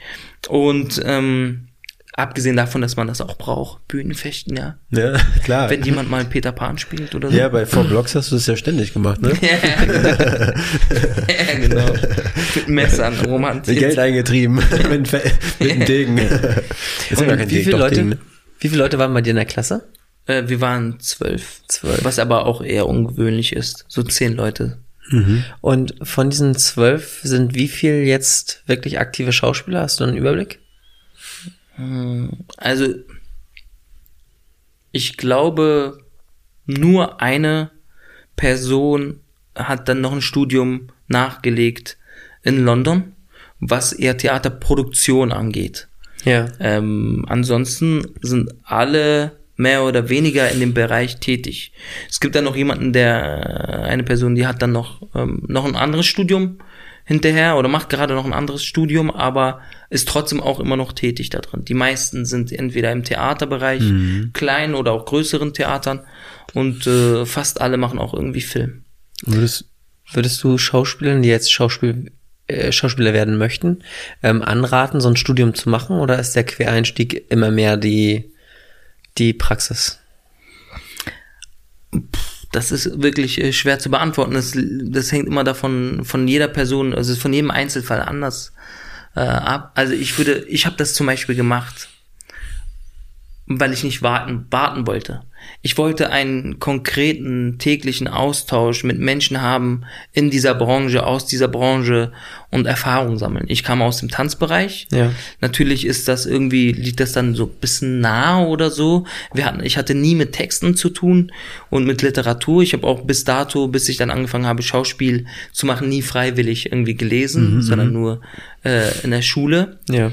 Ähm, wenn jemand meint, dass, er- dass, oder wenn jemand glaubt, dass er diesen Austausch haben möchte, ja, dann sollte er das machen. Wenn jemand glaubt, dass er den Austausch nicht braucht und auch so ähm, belesen, gebildet oder was auch immer genug ist, um das äh, einfach, um einfach in diesen Beruf einzusteigen, dann soll er das machen. Das liegt ja an jedem selbst. Also Ja. da kann man keine generelle pauschale so Empfehlung Okay. aussprechen. also der beste Weg einfach dann Agentur kalt anschreiben, Video mitschicken oder so und dann, Ja, wenn man reinkommt, das ist auch nochmal eine Sache, ne? Also es ist auch nicht so leicht. oder Vitamin B, ne, den Hassan einfach Auch. anschreiben, sag, hey, mich mal mit zum neuen Casting. Ja, also habe ich es nicht. Also, ja. Nein.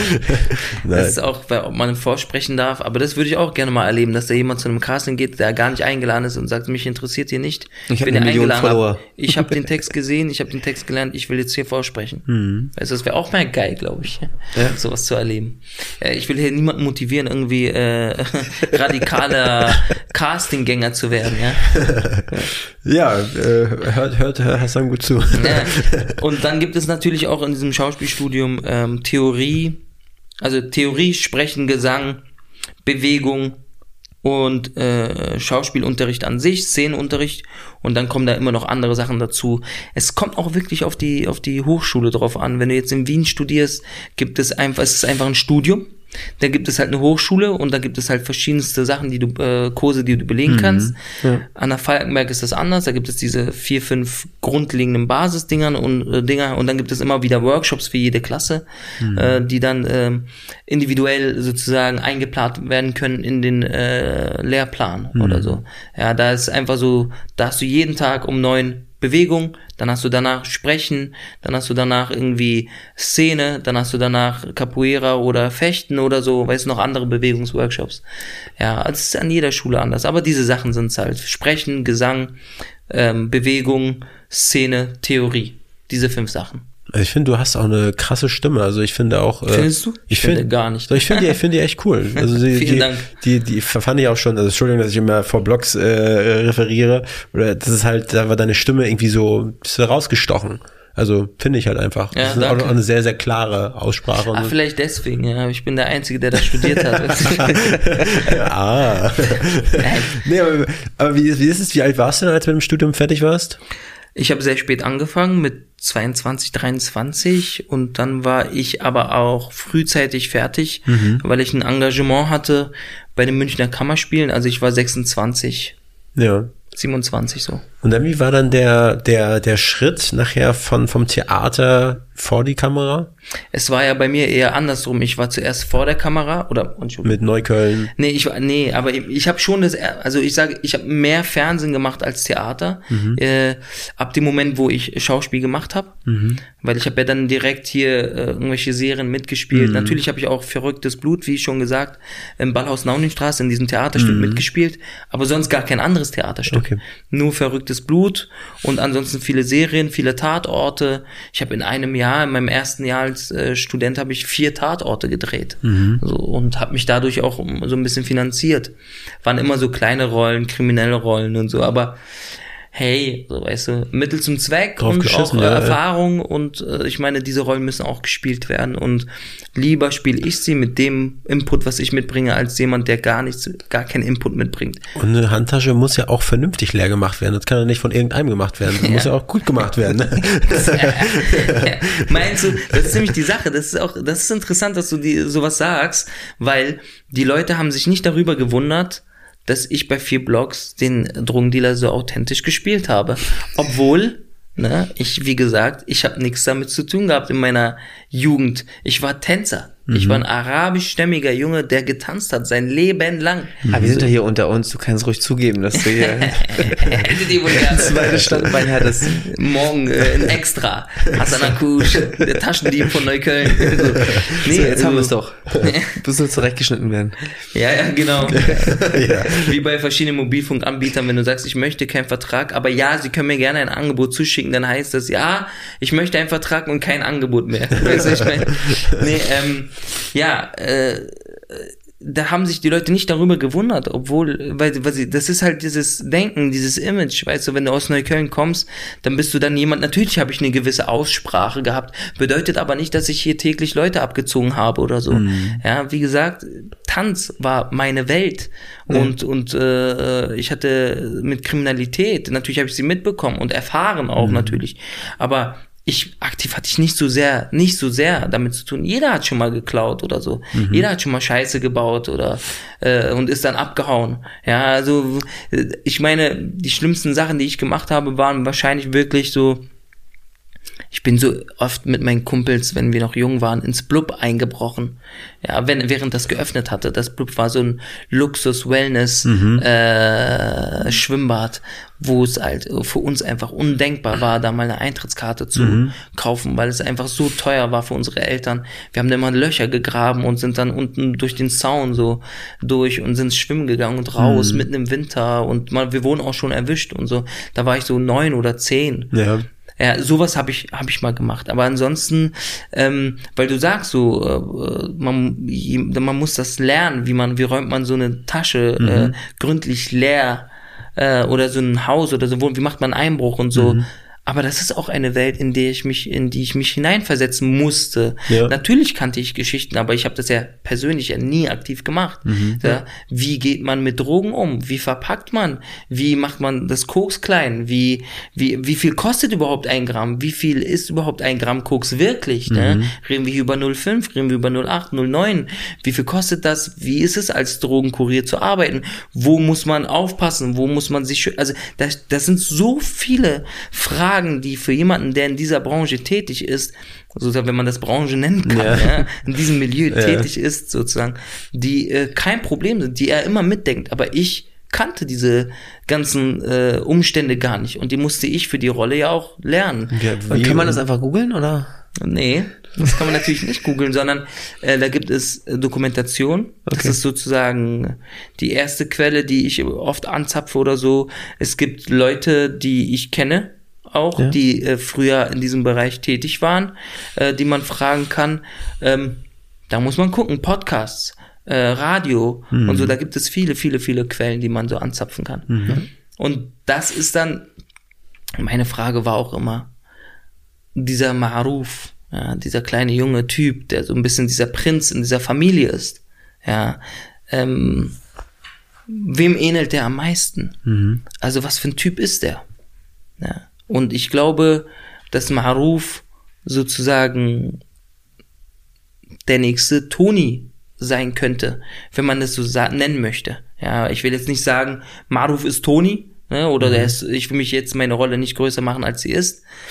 Aber von der Veranlagung, Toni, wenn der jetzt kein, kein Drogendealer oder so geworden wäre, der wäre Pianist geworden vielleicht oder hätte Gitarre gespielt oder so, ja, hätte sich für Musik interessiert irgendwie. Toni ist auch so ein kleiner Künstler, aber das wurde ihm alles genommen aufgrund der politischen Situation, aufgrund der der Tatsache, dass, nicht, dass er nicht arbeiten darf und so wurde seine Kreativität, seine Fantasie und so die Welt, in der er sich wurde immer weiter beschnitten. Und bei Maruf, den sehe ich so als der wenn wir uns jetzt der Pate anschauen, dann ist der, dann ist es die Figur von El Pacino. El Pacino ist der einzige, der in der Familie bei der Pate studiert hat, kommt vom Militär, ein gemachter Mann, ein ganz normaler Bürger, der heiraten möchte und nicht mit der Familie, mit diesem Familienbusiness äh, zu tun haben möchte und durch Umstände, durch die Krankheit seines Vaters, durch die äh, lausige Arbeit seines Bruders und so weiter, wird der der nächste Pate, übernimmt er den Thron, den Schuh. Das ist bei Maruf genauso. Der mocht, wollte immer was anderes machen. Der wird gezwungen zu heiraten. Dann ver verliebt er sich wieder in dieses Mädchen und dann muss er Sachen machen, die er nicht möchte, wird, wird nicht respektiert, wird nicht ordentlich vergütet, äh, seine Arbeit wird nicht ordentlich Ja. vergütet und so, verdient kein Geld und wird immer klein gemacht und er wird dazu gebracht, zu beweisen, dass er sozusagen ein ein Mann ist und dass ein Mann in dieser Community nur respektiert wird, wenn er richtig Geld verdient, wenn er nicht irgendwie auf Hipster-Partys rumhängt, sondern wenn er Handarbeit, so ein bisschen mehr oder weniger, also so Arbeit mit den Händen leistet. Nicht nur mit dem, nicht nur mit dem Kopf. Und das ist so der Moment für mich, warum Maruf sich auf den Stuhl setzt. Er ist ein Typ, der jetzt in diese Situation gebracht wurde, am Ende von Jamila, von seinem Onkel, von all, also alles, was passiert ist, ne, dass er auch gezwungen wird, auf Seki zu schießen, ist auch eine Sache, wo er eine Hemmschwelle übertritt. Und wenn er diese Hemmschwelle übertritt, Maruf, dann gibt es kein Zurück mehr. Der hat das erste Mal auf einen Menschen geschossen, gewollt oder nicht gewollt. Und er hat danach etwas in seinem Körper gespürt, das hat etwas mit ihm gemacht. Ja, der hat sich auch übergeben, aber andererseits war es auch geil. So, jetzt habe ich diesen kleinen so und so, habe ich jetzt eine eins reingewirkt, der hat uns verraten, der hat das und das gemacht. Ich habe Macht, so. Und ähm, ich glaube, der hat sich danach dafür entschieden, alles klar. Alle sind im Knast oder tot. Ich bin der Nächste hier und ich baue mein Business ganz neu auf. Und ich mache es richtig, wenn, dann richtig hardcore. Und ich glaube, Maruf wäre einer der skrupellosesten Typen, der würde Kinder für sich dealen lassen. So ein Typ wäre das. Weil der, der wurde dauernd irgendwie klein gemacht, als Kind verkauft und irgendwie, ähm, ähm, irgendwie musste immer so komische Drecksarbeit machen. Und der lässt jetzt alle anderen spüren, wer er ist. Und wann kommt die vierte Staffel raus? Leider nie. Äh, Ist es so? Ja, das- also Ähm, wie Marvin Krenn Erik, auch Erik gesagt hat Geld, der kann Produktionsmittel zur Verfügung stellen. Sehr cool. Wir können ja mal darüber sprechen, wenn wir mal die Mikros ausmachen. Also Marvin Krenn, der einer der Entwickler und auch der erste Regisseur von von äh, vier Blogs oder Four Blogs, hat gesagt, Four Blogs ist wie ein Gemälde. Und das ist jetzt einfach mal zu Ende gemalt und das hängt jetzt an der Wand. Du kommst da nicht, Picasso kommt ja auch nicht und macht halt jetzt, jetzt übertrieben mir, aber nochmal irgendwie, oder die Mona Lisa wird jetzt auch nicht mehr umgemalt, weil es jetzt so, weil man war- denkt, da kann man doch eins draufsetzen. Du hast du gerade angefangen, die, die unten die Ecke, die noch ein bisschen weiß war, weiter auszumalen. Meinst du? Das ist aber nicht mehr viel, was so erzählt werden kann. Es wiederholt sich alles. Weiß auf weiß auf weiß auf weiß. Aber war das äh, eine Rolle für dich? ähm, also war das sozusagen dein, naja, also dadurch bist du richtig bekannt geworden durch die Rolle? Ja, das ist eine der, der Rollen, die am meisten Aufmerksamkeit bekommen hat, natürlich. Auch äh, im, im Schauspielbereich an sich. Ich habe ja, also die Rolle war, die, die war schon gut, okay, aber ähm, die war für mich zu wenig. Die hatte keine, nicht so viel Substanz. Ja, und ich habe sie dann nochmal anders angelegt. Diese ganzen, äh, viele, nicht die ganzen, aber viele Dialoge oder viele Sachen, die ich gesagt habe, sind ja auch improvisiert von mir. Die sind nicht geschrieben. Ja, ob jetzt mit dem arabischen Kuchen und den Cocktailfrüchten, wo es dann darum geht, in der zweiten Staffel zu heiraten und den Kuchen auszusuchen. Ob es jetzt, also wo wir auch über Bienenstich und so sprechen plötzlich, aber auch äh, viele, viele andere Sachen auch der Monolog in der dritten Staffel, wo, ich- wo ich zu, zu Jamila sage, mit dem willst du leben? Dieser Corbinian, das ist dein Typ so. Du denkst, ich bin ein Kind, so, ne? Du denkst, du denkst, äh, ich kann für dich nicht sorgen und so. Das ist auch improvisiert, komplett. Also die ganze Szene da. Also es ist klar war, sie ist da auf einem, auf dem, auf der Terrasse telefoniert. Ich Diesen gehe raus. Da, ne? Ja, in dem Hipsterbüro, da sind äh, Startup-Unternehmen. Und ich gehe zu ihr raus und dann möchte ich sie überzeugen, mit mir zusammen zu sein. Ich möchte jetzt klar Schiff machen, so ein bisschen. Und dann finde ich heraus, dass sie weg will und so. Und das ist alles, die ganzen Wörter, die ihr da gehört habt, die ganzen Sätze und das Ganze ist improvisiert. Und das haben wir ein paar Mal gemacht, verschiedene Einstellungen. Und dann war das Ding so mehr oder weniger im Kasten. Es war schon ein bisschen anstrengend, weil ich, ich habe das einmal gemacht. Und dann hat es dem Regisseur Özgür Yildirim gefallen. Der hat mir noch zwei, drei Sachen dazu gesagt, Ja. worauf ich achten soll. Und dann musste ich das reproduzieren. Und dann reproduzier das mal. Ne? Und dann ist es aber so organisch entstanden, dass dieses Reproduzieren für dich so, ähm, so ge ge gestellt wirkt. Ja, ja, krass. Und dann aber musst du das auch loslassen, diesen Gedanken, und das immer wieder in diesen Moment fallen lassen. Ja. Genau, aber was ich noch sagen wollte vorhin zu dem Thema Tasche ausräumen und so, ne? ich habe jetzt diesen Drogendealer gespielt und ich habe den so authentisch gespielt, dass das auch mit all den Akzenten und auch mit der Sprache und so, ähm, wie man merkt, ich, ich bin ja nicht jemand, der jetzt hier so sitzt und ich, ich schwör auf meine Mutter, weißt du, damals früher habe ich das, so spreche ich ja nicht. Aber ich musste mir das so ein bisschen aneignen. So ein bisschen wollte ich das mit drin haben, wollte aber auch nicht aus Maruf so einen stra ekligen Straßenjungen machen.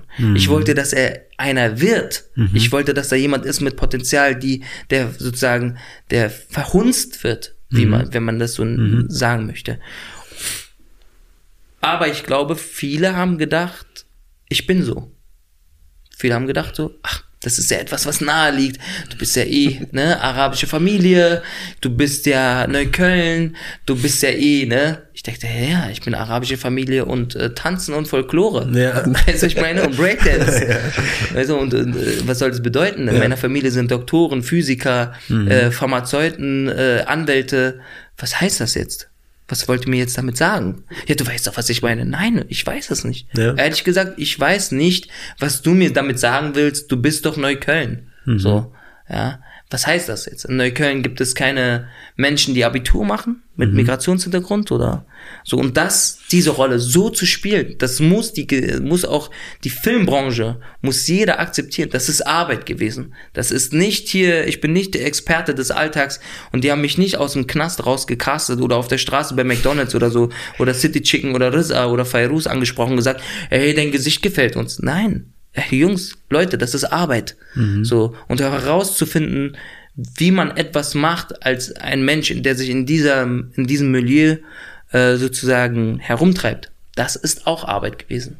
Ich kann mir vorstellen, dass wahrscheinlich, also nennen es einfach mal eine Zahl, 75 Prozent der Leute, die das geschaut haben, denken, das ist Berlin und das ist diese Szene, wie sie ist und so ist es.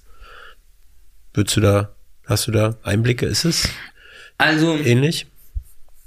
Ja, naja, ich würde mal sagen, äh, ähm, äh, vier Blogs ist ein sehr schönes fiktionales Porträt. Es gibt das, was es gibt, aber auch was wir da sehen, ist oft überspitzt. Ja, also am hellsten Tag läuft jemand auf der Straße vor einem Café und kriegt einen Kopfschuss und der Typ geht und da passiert nichts. Das glaube ich nicht. Also ja, natürlich, es gab schon Morde auch am hellsten Tag, aber äh, nicht so aus nächster Nähe oder was auch immer. ne? Also da gibt's ja berühmte Fälle auch in Tempelhof und so, die vor ein paar Jahren stattgefunden haben. Aber das ist jetzt kein Alltag und so. Das passiert nicht jeden Tag. Also wenn etwas passiert, passiert es meistens in der Nacht. Und ähm, Neukölln ist nicht gefährlich. Solange du dich auch nicht mit den falschen Leuten einlässt. Und ich glaube, das gilt aber auch für jeden Bezirk überall. Ne? Politik ist auch nicht gefährlich.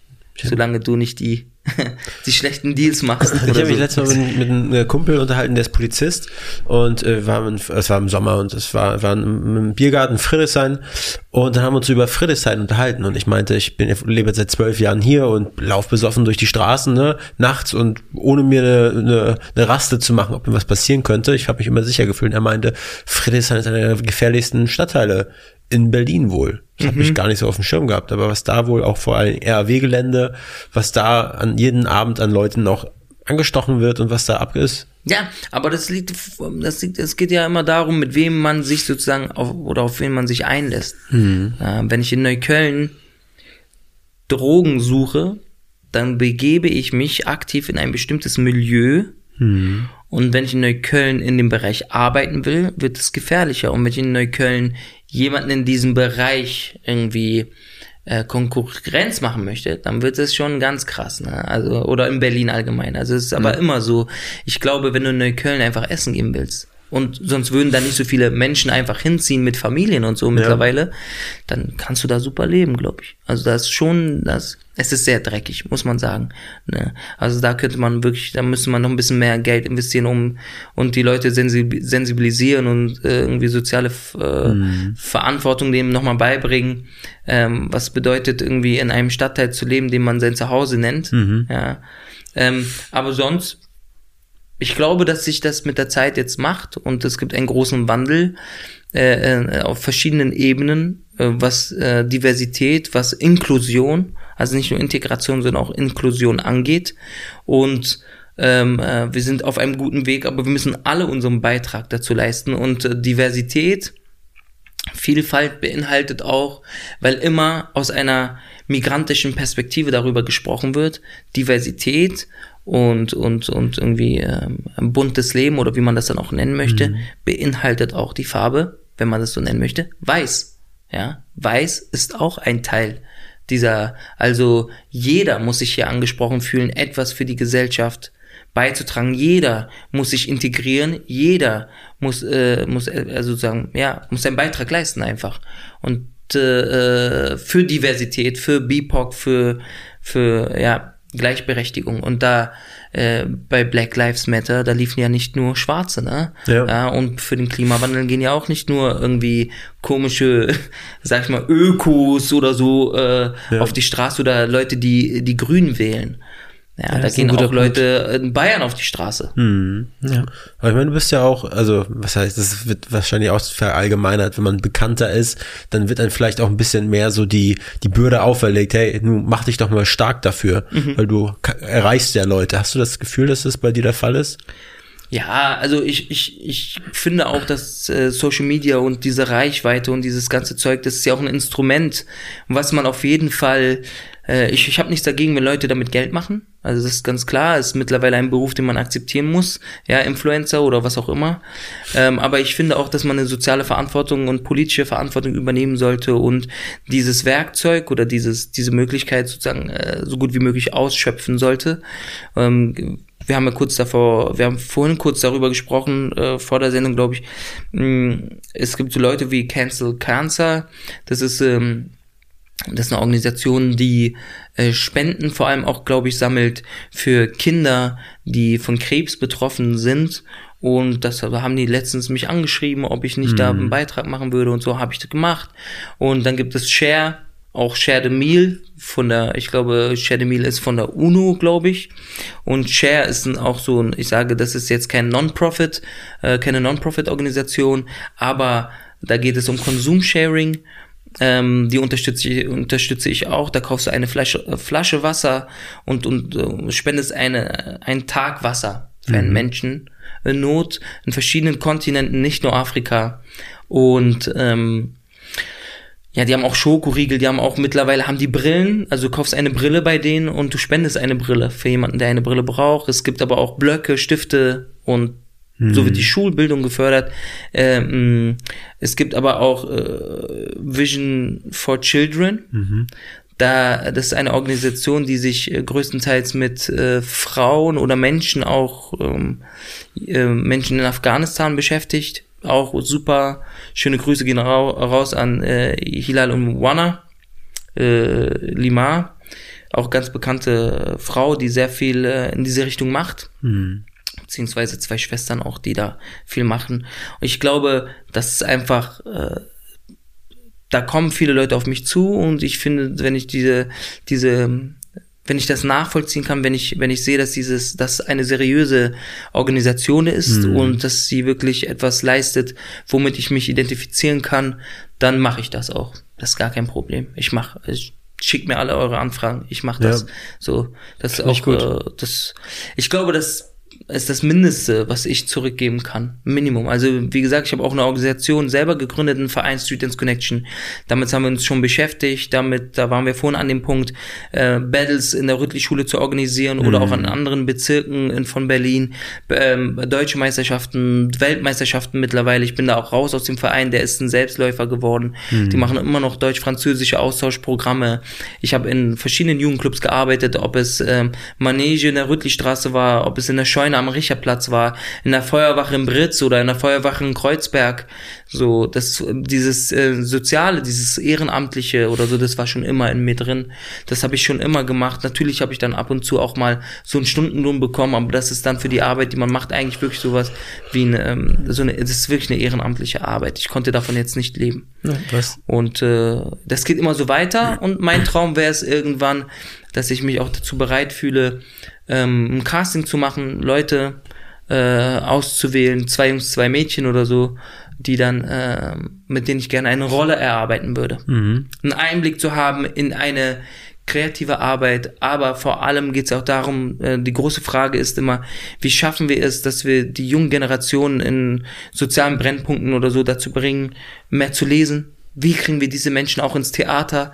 Wie können wir sie äh, mit dieser Kultur, die es hier in Berlin oder in Deutschland gibt, irgendwie äh, in Verbindung bringen? Und ich glaube, das wäre vielleicht ein gar nicht mal so schlechte, ähm, gar nicht mal so ein schlechter Ansatz, wenn man sagt, da ist jemand, der kommt aus diesem Bezirk oder so, oder da ist ein Vorbild. Ja, man sollte halt mehr Vorbilder schaffen auch. Das ist ein Vorbild, der hat eine akademische Laufbahn oder was auch immer äh, gehabt. Ja, ist über diesen Bildungsweg gegangen, dann auch am Ende einen Dealer authentisch zu spielen, auch einen Polizisten oder so. Aber der kann jetzt in unserem Jugendclub äh, kostenlos ähm, einen Schauspielworkshop anbieten, der ein halbes Jahr geht oder drei Monate und ähm, äh, äh, du kannst dich da bewerben. Egal wer du bist, egal wo du herkommst, egal mit was für Sachen du zu kämpfen hast, ob du, äh, wenn es denn barrierefrei ist, ob du dann eine körperliche Behinderung Ja. hast oder nicht, ähm, oder auch wenn du mit stotterst oder was auch immer du für, für, für Einschränkungen, vermeintliche Einschränkungen du in deinem Leben hast, ne, soziale und politische. Ich glaube, das wäre so der nächste Schritt, den ich gerne machen würde. Ähm, auch sehr interessant.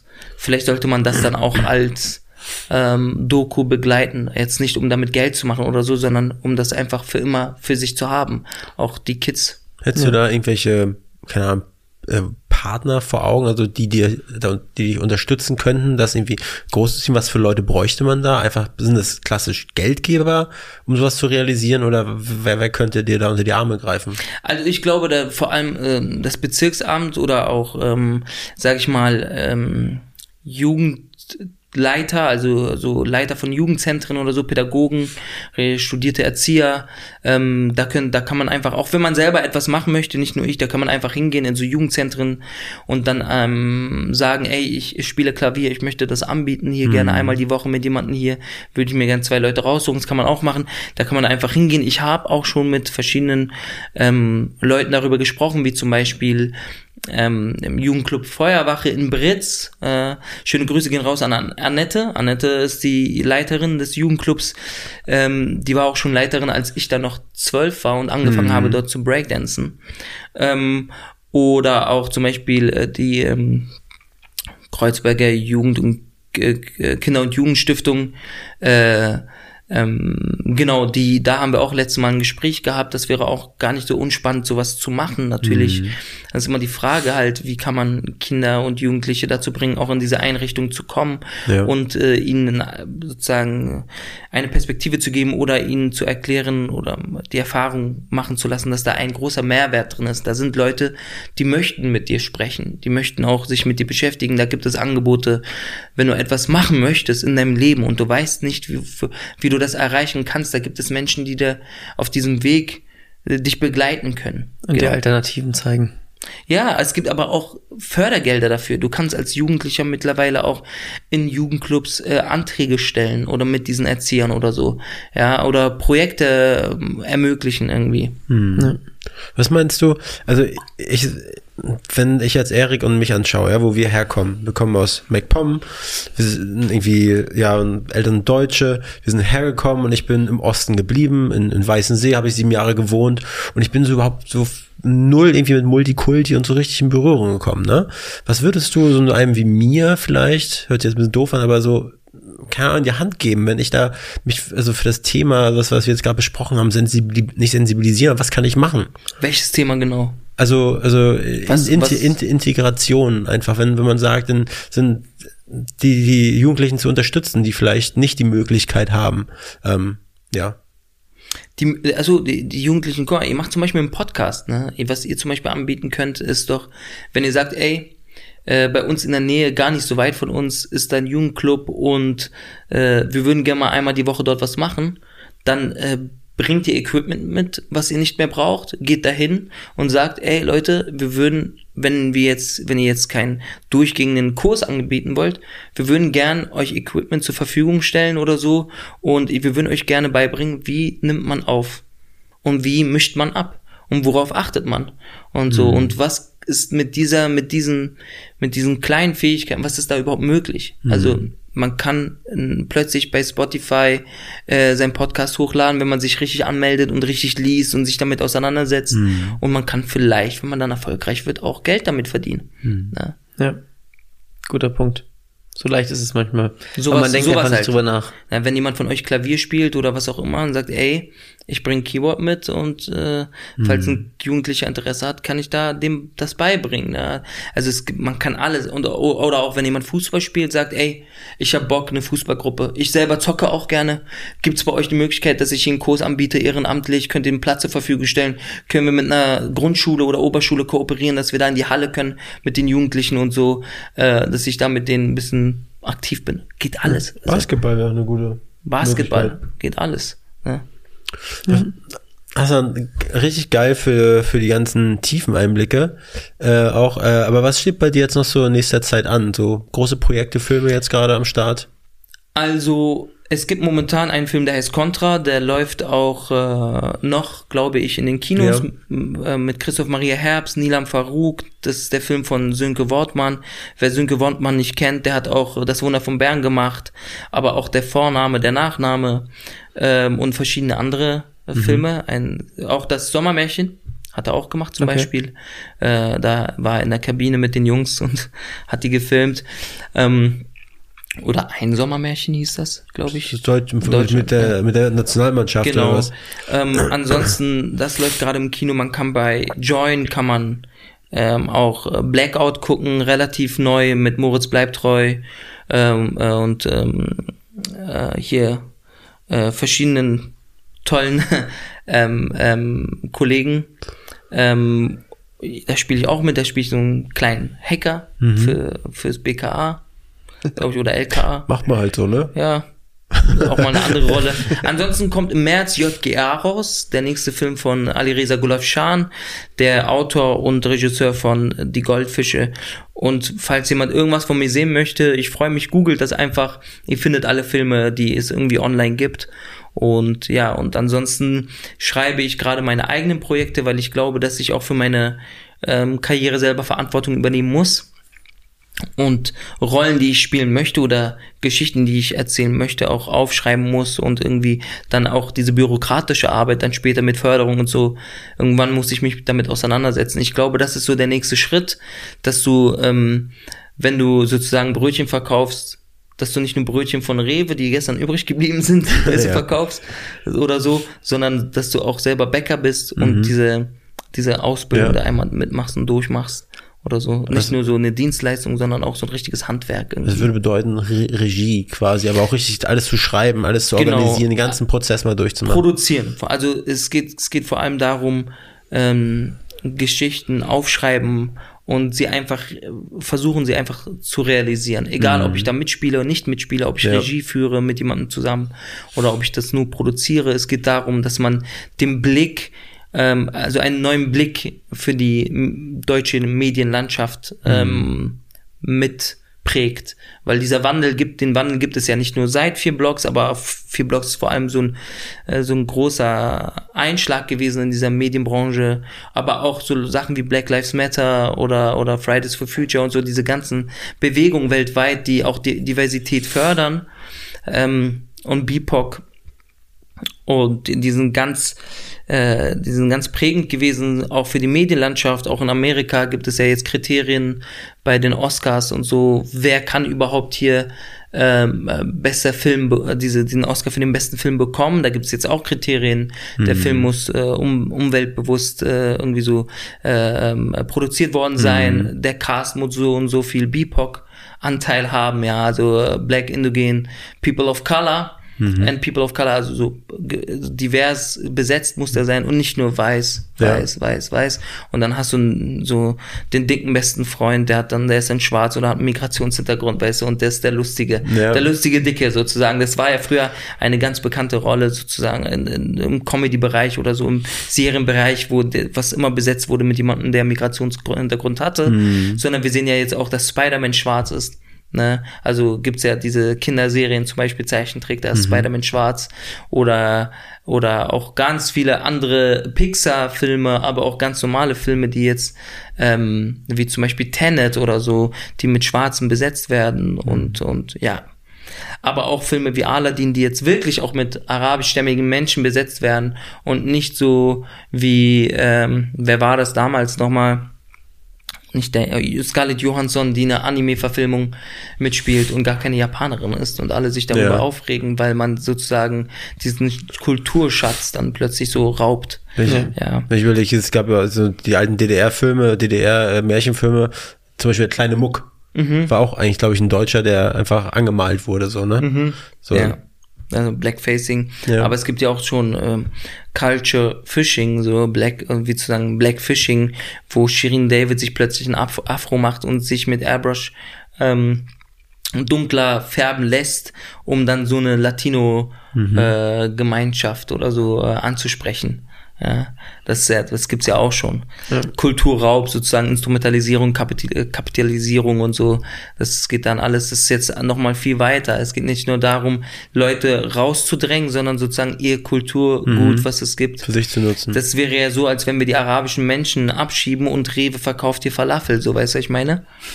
Also, ja. So in die Richtung oder Döner oder sowas. Wir wünschen dir auf jeden Fall ganz viel Erfolg dabei. Vielen Dank. Hassan, äh, was mich auch noch interessieren würde, wir, ist ja kurz vor Weihnachten. Ich hoffe, du hast schon alle Geschenke vorbei. Du hast oh, ja auch, jetzt kommt's. Du, du hast ja auch erzählt, du hast ja auch Frau und Kind. Äh, wie wirst du deine Feiertage verbringen? Und da die Folge ja auch nach äh, Weihnachten ausgestrahlt wird, kannst du uns ja schon mal erzählen, was du denen schenkst. also meine, meine, ja, die Feiertage ver verbringe ich immer dann so mit vielen Terminen mit der Familie. Also dann gibt's immer, meine Mutter zum Beispiel hat angefangen irgendwann so einen Adventskranz oder es gab mal Adventskalender, dann gab's was zum Nikolaus, dann hatte sie Lichterketten oder äh, Advent, Adventskranz und so weiter und so fort, sehr, also auch Weihnachtsbaum und äh, dann irgendwann jetzt auch Weihnachtsessen. Mhm. Und das gibt es dann bei uns zum Weihnachtsessen, wenn man das so nennen möchte. Es geht eigentlich nur darum, die ganzen Leute an einem Feiertag, wo alle frei haben, zusammenzukriegen Ja. Und zu Hause irgendwie zu verpflichten, gemein- zu, gemeinsam zu speisen. Schon Rotkohl und Klöße und irgendwie solche Sachen. Ja. Das essen wir auch sehr, sehr gerne. Also das ist auch etwas, was wir richtig cool finden. Ist ja auch geil. Und manchmal, wenn wir Bock darauf haben, machen wir das auch Ja. immer, auch nicht zur Weihnachtszeit so. Und ähm, genau, das sind einfach Termine mit der Familie, also ähm, ruhige Tage. Freust du dich auch richtig drauf, so auf die besinnlichen Tage? Ich freue mich darauf, dass alles entschleunigt wird. Hm. Dass man so, ich, ich muss mich auch immer wieder dazu zwingen. Also wenn ich nicht irgendwelche Aufträge annehme, mache ich mir gerne immer selber auch ganz schön viel Arbeit. Also ich habe letzt vor kurzem ein Exposé geschrieben oder fast schon Treatment. Das ist weiß ich nicht. Also kommt auf an, in welchem Format man das liest oder wie groß die, aber das ist so 30 Seiten lang, Mhm. ja, um das so für einen Antrag einzureichen, da braucht man dann, äh, muss man das auf zwölf Seiten runterstutzen, ja. Mhm. Wenn es dann Treatment wird, dann geht das, geht das noch, so, dann ist das ganz gut, aber da mache ich mir auch viel Arbeit. Wenn ich so eine Idee habe, ich lese einen Taz-Artikel und sehe eine Story und denke so, oh mein Gott, das muss man verfilmen. Und mit diesem und diesem Zugang, also aus dieser Perspektive und so, dann setze ich mich da auch ran, rufe dann meine Kumpels an oder Leute, wo ich glaube, dass das irgendwie zusammenpasst und sage, lass uns das entwickeln. Und dann sitze ich da Tag und Nacht und da, da, da und schreibe und entwickle und so. Das ist fast so wie so ein Auskotzen. Ja, ich lese diesen Artikel, ich stopfe das alles in mich rein oder diese ganzen Informationen und plötzlich kotze ich da dieses ganze Ding aus und bin dann auch erstmal leer und kaputt und geschafft und das, das passiert mir dann äh, doch schon ziemlich häufig. So in letzter Zeit waren das jetzt irgendwie drei, vier Projekte, die ich jetzt irgendwie so angestupst habe. So, und wo wir jetzt sozusagen auf ähm, das, die richtige Form, das, die Mappe oder die Fibel schon oder so warten, um das dann in Förderung, äh, in Förderung zu beantragen. Also das ist sozusagen der nächste Schritt und das muss ich jetzt auch wieder mal sein lassen und äh, zu Weihnachten ein bisschen ruhiger, Mhm. ein bisschen gelassener. Was schenkst du deiner Frau? Wir schenken uns eigentlich nichts, Nee. muss ich ehrlich sagen.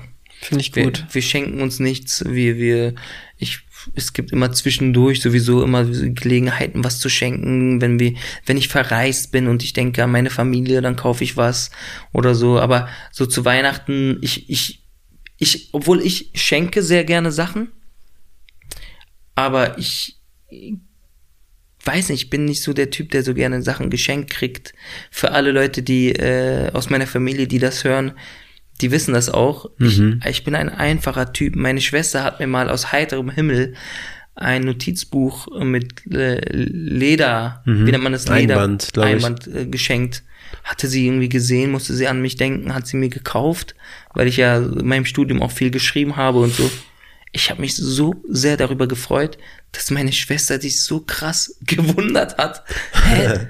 Willst du mich verarschen? Das kostet irgendwie sechs Euro oder sowas. Mhm. Ich so, aber darum geht's nicht.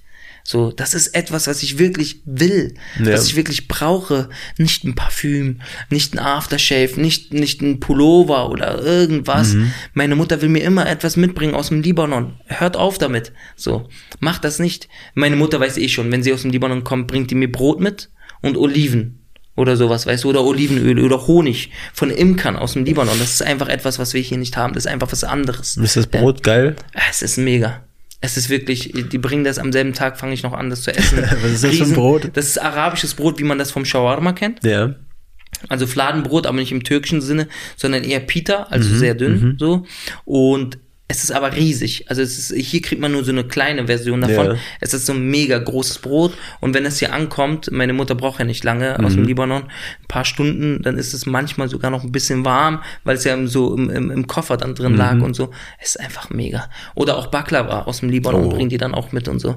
Aber auch vor allem diese Sachen wie Honig und Oliven. Mhm. Also das sind so Sachen, an denen ich mich erfreue, aber auch so, wenn jemand sagt, hey, ich äh, schenke jetzt Hassan richtig schönen, guten Füller.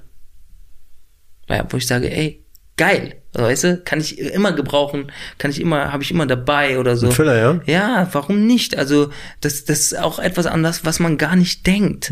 Ja, also nicht so, ja, keine Ahnung, nicht so, ich brauche nichts Großes, ich brauche nichts Tolles. Es, es muss irgendwie was sein, wo, was mir so im Alltag hilft. Ja. Okay. Hassan. Äh, Füller, also ne, ganzen ein- eine Palette Füller bitte. Sponsoring Lami. So, ja, Jahresration Tinte. Badewanne voll Tinte. Genau, eine Badewanne voll. Hassan, unsere letzte Frage. Ähm, ich weiß gar nicht, mir fällt die gar nicht ein, Erik. Ich probier's mal. Okay. Wen glaubst du, sollten wir auf unserem Hauptstadtthron hier nochmal beherbergen? Wen kannst du dir hier gut vorstellen? Also, wenn ihr euch nochmal für den Bereich Film interessiert, Ja. ähm, und wenn ihr da Interesse habt und ihr, und ihr wollt mal einen Einblick von jemandem haben, der selber seine Sachen schreibt und auch ähm, Be- Berliner, also mittlerweile Berliner ist äh, und hier viel zu tun hat und so, würde ich sagen, sagen, wer interessant ist, ist Lars Becker.